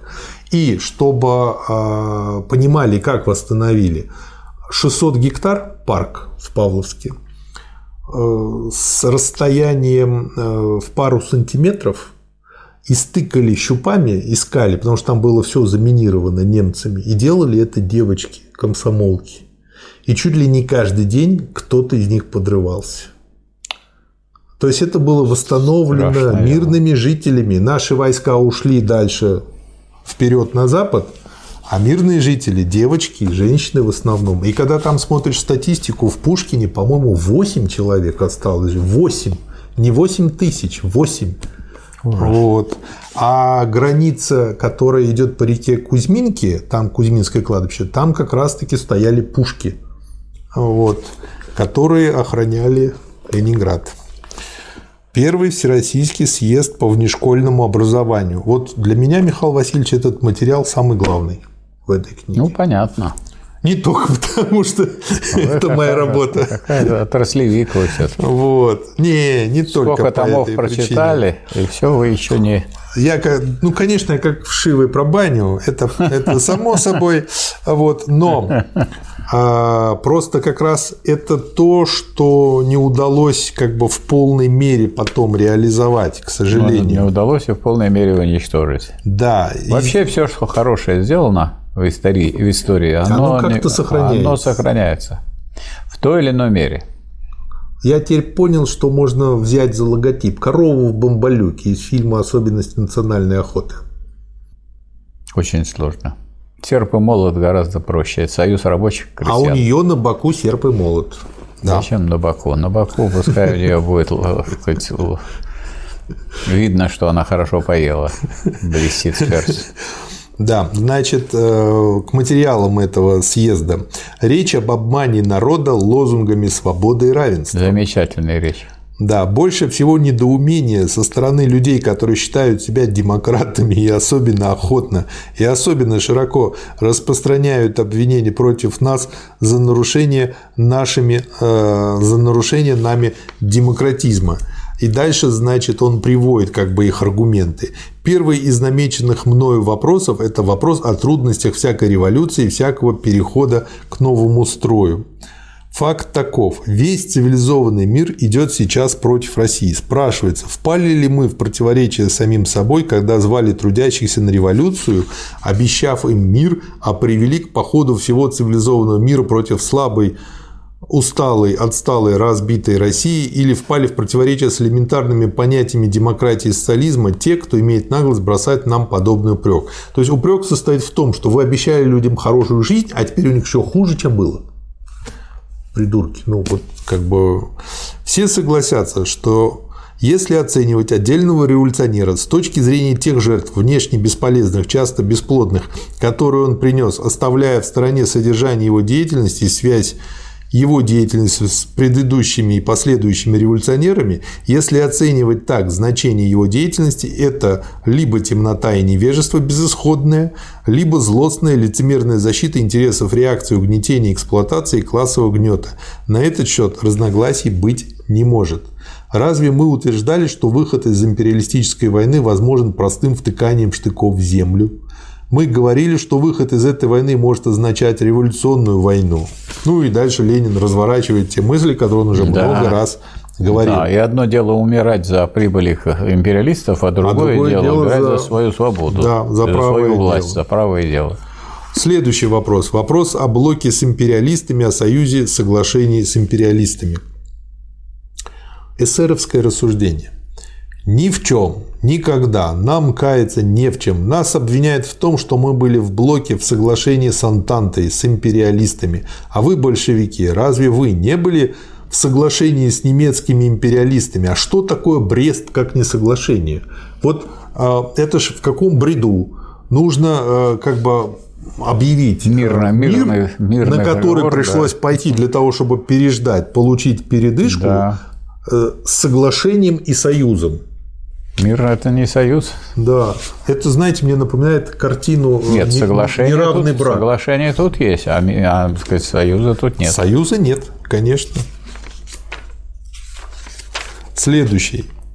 А, вопрос об отношении к демократии вообще. Вот тоже хорошая фраза. Демократия вообще. Да. Это все равно, что сделайте мне супчик, лапшу из курицы вообще придешь, там Сделайте вода мне будет. супчик вообще. Супчик Значит, вообще. Я знаю, да. как делать. Надо купить куриный бульон, который сделан из соли и запаха курицы, и кинуть туда вам да. кипяток. Это как пубердатные подростки мечтают о браке вообще, да. о принце вообще. Э, демократия – это есть свобода, это есть равенство, это есть решение большинства. Что может быть выше свободы, равенства, решения большинства? Если вы, большевики, от этого отступили и даже имели при этом наглость открыто сказать, что вы выше свободы и равенства и решения большинства, так тогда не удивляйтесь и не жалуйтесь, что мы вас называем узурпаторами, насильниками. Ну, опять же, для тех, кто слушал и читал, как бы нет классового подхода, и как раз-таки они не говорили о том, что какое-то берется абстрактное большинство. Не большинство трудящихся. Да. В общем, не меньшинство эксплуататоров. Ну тут опять как бы про народность, про народную власть, в общем, да. старые, в общем, а, это, а, это а, еще... а народ рассматривает не так, как Маркс, Энгельс и Ленин, что это рабочие да. и крестьяне, а вообще все люди, да. в том числе эксплуататоры, да, в том ну... числе самые Жуткие эксплуататоры, враги это, народа. Это было бы более-менее простительно в середине 19 века. Но после Маркса это как-то и Ленина. Ну, но и сейчас тяжело. продолжается это все. Э, а что они называют свободой? Эти цивилизованные французы, англичане, американцы, они называют свободой хотя бы свободу собраний. В Конституции должно было написано «свобода собраний всем гражданам». Вот это, говорят они, есть содержание, вот это есть основное проявление свободы. А вы, большевики, вы свободу собраний нарушили. Просто смешно. Да, и как бы от этого Ленин показывает, как очень легко все у нас приходит к свободе собраний нас, для капиталистов. У нас свобода собраний трудовых коллективов для решения вопросов о том, кто будет их представлять в высших органах власти – Да. То есть у нас не просто какая, какие-то собрания неизвестно о чем для болтовни, а для решения главных государственных вопросов. Это гораздо выше, чем про- просто пустые разговоры. Да. Э, Дальше вопрос о равенстве. И Ленин, собственно говоря, формулирует, что мы ставим себе целью равенства как уничтожение классов. И никакого другого равенства Да. не обещаем. Да. Не могут быть себе люди равны, пока классы не уничтожены. А опять же о мыторствах крестьянина, что он то к этим прильнет, то к этим. И, собственно говоря, в этом его и сила, и слабость. В стране, которая разорена, первая задача – спасти трудящегося. Первая производительная сила всего человечества есть рабочий, трудящийся. Если Да. он выживет, мы все Спасем. спасем и восстановим. восстановим. Ну, это Вот на этом и стояли. Это стояла власть, и она поэтому выстояла и да. победила. Опять же рассматривается про то, что крестьянин привык к свободной торговле хлебом, вот, о том, что он в этом не виноват, о том, что это веками выработанная привычка. И он не знает, что из товарного хозяйства Да. развивается капитализм. Этой политэкономии он не изучал. Михаил Васильевич, то, о чем вы говорили, пятый пункт. Я себе, видите, вот пометил о диктатуре пролетариата. Ну, что ж там такое написано? Весь пункт про это. Очень подробно и э, как бы уже столько раз читано, что я даже э, как бы ничего не отметил, кроме как в конце. Мы не признаем ни свободы, ни равенства, ни трудовой демократии, если они противоречат интересам освобождения труда от гнета капитала. Да. Но и этот труд, освободить труд от гнета капитала нельзя без диктатуры, Без диктатуры пролетариата. Да. То есть, поэтому диктатура пролетариата, говорил Ленин, это высший закон. Высший закон. Да. Более того, если уж говорить об этом, Ленин в других местах пишет, что такое диктатура. Это власть не ограничена никакими законами. На самом деле буржуазная власть никакими законами не ограничена. Тоже, Буржуазия да. власть устанавливает законы, устанавливает такие, какие нужны буржуазии. То же самое делает и рабочий класс. Только рабочий класс делает для громадного большинства трудящихся, так, а буржуазия делает это для громадного меньшинства, которое грабит этих трудящихся Да. и угнетает. Осталось два маленьких материала, но очень смачных. Первый о заработной плате специалистов, проект постановления. И дальше Ленин здесь расписывает, что ставки выше 3000 рублей назначаются коллегии каждого комиссариата. То есть то, что Ленин говорит о том, что им нужно платить больше, это не означает, что раздавать налево и направо. Конечно. Вот. И то, что здесь все это дело очень четко проработано и обосновано. Кому за что и как платить. Документ на одну страницу рекомендую. И очень такой веселый. Берегитесь шпионов. Восклицательный знак. Смерть шпионам. Наступление белогвардейцев на Петроград с очевидностью доказало, что во всей прифронтовой полосе в каждом крупном городе у белых есть широкая организация шпионажа, предательства, взрыва мостов, устройства восстаний в тылу, убийства коммунистов и выдающихся членов рабочих организаций. Все должны быть на посту, везде удвоить бдительность, обдумать и провести самым строгим образом ряд мер по выслеживанию шпионов и белых заговорщиков и по поимке их. Железнодорожные работники и политические работники во всех без изъятия в воинских частях в особенности обязаны удвоить предосторожности. Все сознательные рабочие и крестьяне должны встать грудью на защиту советской власти, должны подняться на борьбу со шпионами, белогвардейскими предателями. Каждый пусть будет на своем сторожевом посту в непрерывной по-военному организованной связи с комитетами, партиями, с ЧК, с надежнейшими и опытнейшими товарищами из советских работников. 31 мая 2019 года. Для чего я все это прочел, вот весь материал? Для того, чтобы было видно, в какой обстановке все это происходило, что мы сегодня читали. Куда вы закрываете? Вы там программу партии. А мы прошли ее уже. Мы проект программы прошли. Там дальше, да, но А вот тут приложение и сама программа, принятая съездом. А вы как-то это, это вот проект и программа – это разные же документы. да, Проект написал один человек, фамилия его Ленин, отчество Владимир Ильич, а программу партию принял съезд. где?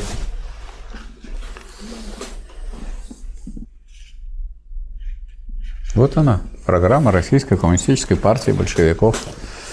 Слонатовые не приметили. Ну, она, как всегда, короткая. А я просто тут посмотрел дальше, дальше уже не посмотрел. Ну, она короткая, но она очень емкая. 417, 446. Ну, я привык к тому, что там все равно по большей части то, что Ленин предлагал. И что? А я ее не прочел, Михаил Но это не Васильевич. политический подход. То, что Ленин предлагал, Так. это Ленин предлагал. Это его личная позиция. А вот каждый политик, Октябрьский. настоящий политик и вождь партии, если он вождь не такой, как вождь краснокожих, а вождь политический и советский, и вождь трудящихся, и вождь рабочего класса, он предлагает рабочему классу его авангарду сказать, это решить этот вопрос. И вот съезд решил. Какой? 417 Восьмой съезд решил. Программа и вот то хорошее, что вам партии. нравилось, теперь стало не позицией Ленина, а позицией партии, которая осуществляет диктатуру рабочего класса и который это будет проводить железной рукой, и который осуществлял в том числе и товарищ Сталин в течение всей своей жизни, как генеральный секретарь. Сейчас посмотрю. Ну вот, пока вы смотрите, я хочу сказать, что она, конечно, эта программа, Она очень короткая. А, Она очень короткая, Это- и, это она, плюс. и она отвечает ну, тому, что предлагал Ленин. То есть Ленин смог убедить своих товарищей на съезде в правильности своей программы. И, сказать, партия ведь отвергла программу того же самого Бухарина. Дело не кончилось полемикой между э, Лениным и, и Бухариным. Она кончилась тем, что была принята программа, подготовленная Лениным. Значит, как построена эта программа? В ней есть часть, которая э, прямо взята из первой программы. Почему? Потому что то, что соответствует вот оценкам там, капитализма, задачам, которые ставятся перед рабочим классом и э, в целом трудящимися, и прежде всего, э, какие задачи ставятся перед партией, это все перешло и в эту программу. Почему? Потому что программа – это не статья. Дескать, мы это уже писали, мы об этом уже говорили. Нет, это сказать, документ политический, который в концентрированной форме содержит в себе то, за что будет бороться партия. То есть, и за что обязаны бороться коммунисты. И если кто-то не будет за это бороться, он не может быть членом партии. И он должен быть так сказать, изгнан из этой партии, если он не отвечает этому требованию. И вот в этой э, партии я бы отметил три важнейших пункта. Самый главный пункт – эта программа говорит о необходимости диктатуры пролетариата до полного уничтожения классов. Об этом говорил Маркс в письме к Вейдемейеру. Вот некоторые говорят, что я разработал теорию классовой борьбы. Это неправильно. Теорию классовой борьбы разработали французские буржуазные э, историки, а они, английские экономисты разработали экономическую анатомию классов. А то, что я сделал, сводится к трем пунктам. Первое, что э, диктатура пролетариата связана с определенными фазами развития общества. То есть она связана с переходом капитализма в полный коммунизм. Второе, что эта борьба ведет к уничтожению, э, что, к полному уничтожению классов. И э, третье, что это вот уничтожение классов означает полный коммунизм. Вот, то есть и уничтожение тем самым всякого государства. То есть, получается, диктатура То есть государ- до полного коммунизма. Да, и государство может быть уничтожено. Или, вернее, лучше сказать, оно отомрет вместе с тем, как отомрут задачи, которые перед ним стоят. А задачи какие? А задача состоит в полном уничтожении классов. И у Ленина в великом почине, который потом будет, в разъяснении уже этой программы, потому что вот он реализовывает программу, разъясняет, что для полного уничтожения классов необходима эта диктатура пролетариата. И дальше он разъясняет, скажем, э, в работе э, которая посвящена э, задачам, стоящим перед Коминтерном, он говорит, что диктатура пролетариата есть упорная борьба, кровавая и бескровная, насильственная и мирная, военная и хозяйственная, педагогическая и администраторская против сил и традиций старого, общества. общества, Вот вы э, педагогом являетесь или вы ведете хозяйственное строительство, а вы должны видеть, что вы осуществляете диктатуру пролетариата. Почему? Потому что есть какой-то единый критерий. Какой? Крупный, материальный, классовый. Есть интересы самого передового класса, и к ним все сводится. и, так сказать, труды ученых пролетарских, и пропаганду пролетарских э, вождей или пролетарских пропагандистов, и вся хозяйственная, и вся образовательная работа, и с детьми образовательная и воспитательная работа и так далее. Поэтому те, кто выступает против диктатуры пролетариата, это враги социализма, враги трудящихся, враги коммунизма. И это должны были усвоить, и в этом смысл программы, э, все коммунисты, поскольку коммунисты принимают только тогда в партию, когда он изучил программу. Ну и Сталин говорил, что вот мы вынуждены писать что вот э, члены партии, членом партии признается тот человек, который признает программу, потому что насчет полного понимания вряд ли, так сказать, мы это сразу добьемся, чтобы человек сразу добился полного понимания. А почему все-таки это Потому что это большой теоретический, большой теоретический вопрос. Вот в совместной борьбе и в борьбе совместно с другими членами угу. партии, он постепенно от признания диктатуры патриота и признания программы должен прийти к ее полному пониманию. Потому что полное понимание означает овладение всей наукой ленинизма. Вот почему. А вот овладевать наукой ленинизма, вот мы с вами опять приглашаем овладевать наукой ленинизма, а, исходя из понимания того, что вот короткими заявлениями или какими-то отдельными фразами о том, что делал или что предлагал делать Ленин, не обойдешься. То есть тут должна быть полная теория и экономическая, и политическая, и философская концепция. Здесь все должно слиться в единстве. Почему они так и вот, далеко засунули программу? Потому они недалеко, они засунули ее в приложение, потому что ну, да, это, я это, это, не, это говорит о том, что это уже не считается ну, произведением формально Ленина. Это не ленинский формально это теперь результат, то есть там, если что-то изменено, то это за ну, это отвечает. Я пролистал вот по поверхностно да. практически ничего. Но за это теперь отвечает съезд. Теперь автором а. этой программы является съезд.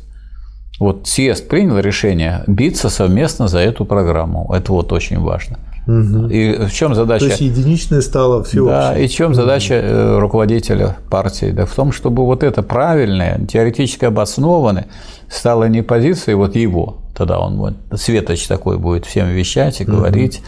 Ленин сказал, Ленин написал, ну и что, что Ленин сказал, а кто такой Ленин?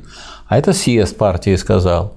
И нельзя это не выполнить. Тот, кто не выполняет решение съезда, достоин того, чтобы его исключить из партии. Никто да. его из общества не исключает, и из партии он должен быть исключен. Поэтому все, кто на 22-м съезде выступили против программы партии, той вот этой, те, которые выступили против а диктатуры. А эта программа потом была до 22-го съезда? Да. Угу. Программ было всего три. Всего три. Ну, потом была еще Горбачевская программа. Это ну, вообще не в счет уже, когда все уже было. Это уже так. Уничтожение. Поэтому вот она и никакой попытки Сталин поменять программу не предпринимал, но его задача была реализовать эту программу. И вот в этом его гениальность, потому что, скажем, если Ленин гениальный теоретик, то я думаю, что Сталина можно считать гениальным практиком. Да. Он опирался на ленинскую теорию, и он ее прекрасно знал, пропагандировал, осуществлял программу, потому что написать программу – это полдела, а даже не полдела, а четверть дела, а вот реализовать программу, вот реализовывал. Как только значит, э, съезд отказался от диктатуры пролетариата, он перестал, партия сразу как как только ее главный орган отказался, перестала быть коммунистической. А такого не бывает, чтобы была никакой. Значит, она угу. стала сразу буржуазной. А она правящая партия. Значит, государство стало диктатурой буржуазии.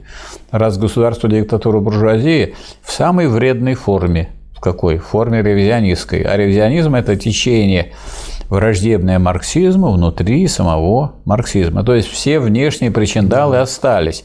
Знамена красные, красивые названия, КПСС – руководящая сила. Только говорилась партия всего народа, что вообще, так сказать, это для человека, который изучал марксизм, его должно коробить, потому что партия не бывает партией народа. Потому что народ, во-первых, из двух классов состоит, рабочие и крестьяне, а государство не может быть государством двух классов, оно всегда государством одного класса.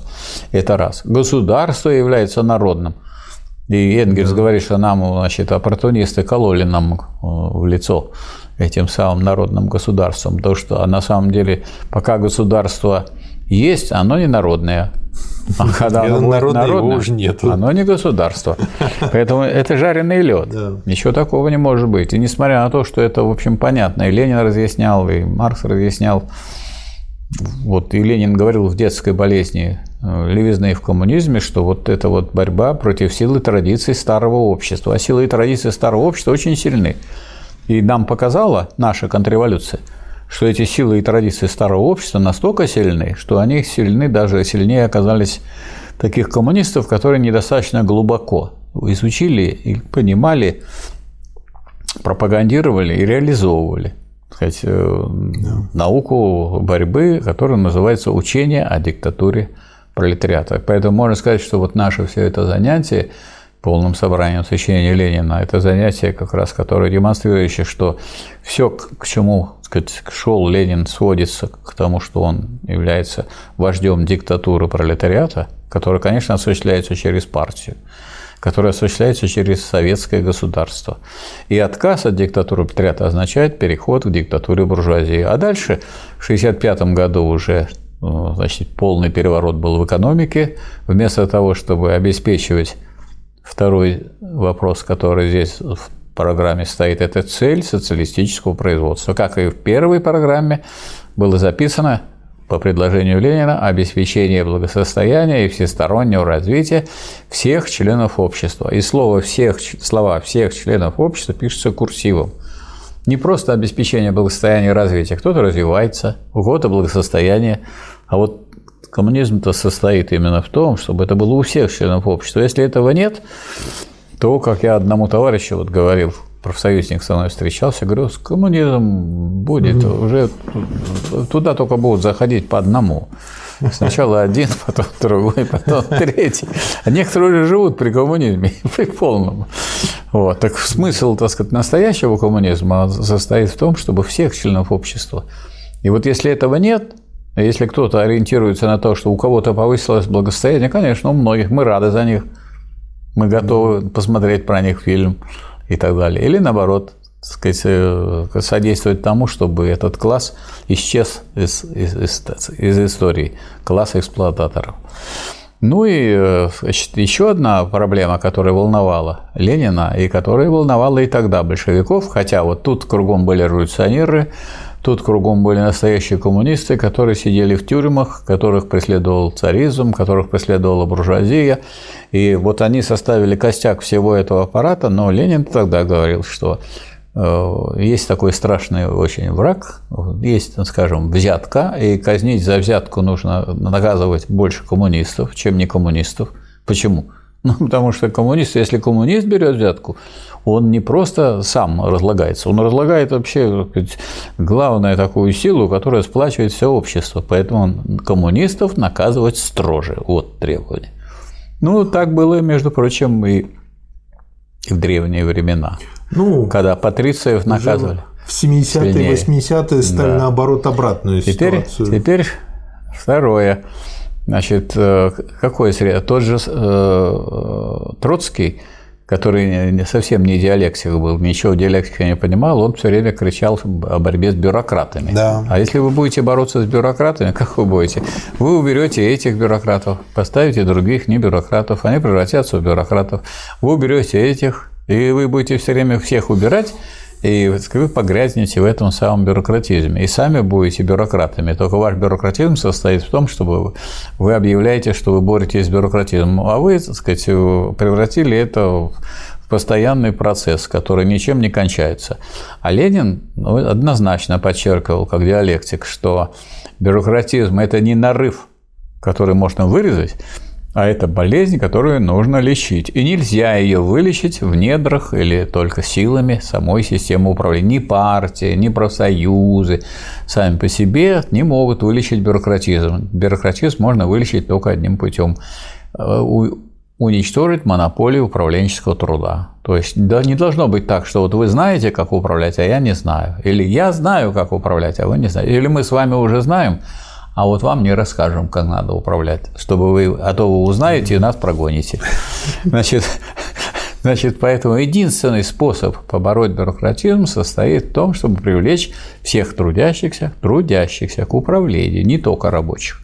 потому что любой трудящийся может видеть, нарушаются ли законы, да. как это делается и так далее. Участвовать э, в общем строительстве, в общем управлении. И в, этом, в этой программе стоит пункт, самый важный, мне кажется, особенно для нас актуальный, что в дальнейшем при росте производительности труда переход к шестичасовому рабочему дню с обязательством для каждого трудящегося 2 часа ежедневно, без особого вознаграждения, уделить обучению военному профессиональному искусству, чтобы быть готовыми к защите своей, своих завоеваний народных трудящихся, и э, практическому обучению технике государственного управления. То есть каждый через советы, через профсоюзы, через органы контроля, через рабкрин там, и так далее, да. должен участвовать во всем деле управления. И тогда, если у нас будет много людей, готовых заменить того человека, который начинает бюрократироваться, тогда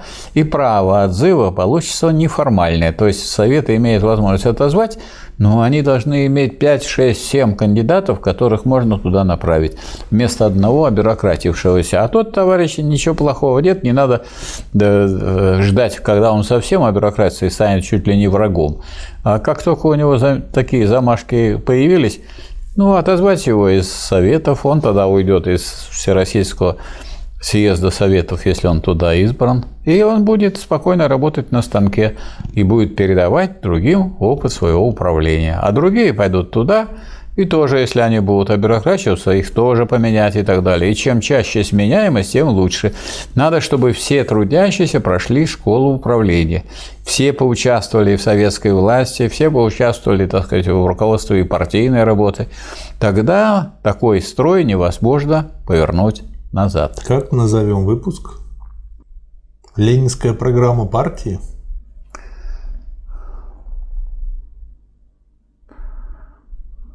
Да. Программа построения бесклассового общества. Хорошо. Программа построения бесклассового общества. Она начинается с того, с того, с борьбы с, с врагами, угу. с того, что профсоюзы создаются и так далее. Надо угу. писать, надо объяснять и надо составить программу партии. Но программа партии тоже не самоцель. Подумаешь, программа партии. Но это программа построения бесклассового общества. И коммунизм тоже не самая цель. Что значит коммунизм? Вот бесклассовое общество надо построить. Угу. Программа построения бесклассового общества. Причем сначала частичный социализм, еще остается неравенство между городом и деревней, людьми физического, людьми а для полного уничтожения классов уже в бесклассовом уже обществе нужно уничтожить различия между городом и деревней, людьми физического и умственного труда. А это, говорил Ленин, дело очень долгое. И никому в голову не приходило указывать какие-то этапы. Как и сейчас говорят, о, в Китае медленно делается. Ну, медленно делается. Лучше медленно делается, чем быстро ломается. Спасибо, Михаил Васильевич. Да, пожалуйста. Спасибо, товарищ. Спасибо, товарищи, за внимание. Изучайте программу партии. Вот программа партии есть в этом. Этот документ нужно глубоко знать, и с, с помощью этого документа а, можно критически оценивать то, что происходило в нашем обществе и будет происходить. Это, он для этого сказать, является фундаментальным документом, который является, ну, как бы сам по себе он не научный труд, это плод передовой марксистско-ленинской науки. Плод. И тот, кто этот плод, так сказать, познал, он, э, так сказать, никогда э, так сказать, не будет жертвой э, сказать, отравленных продуктов в области теории. Спасибо, Михаил Васильевич. Пожалуйста.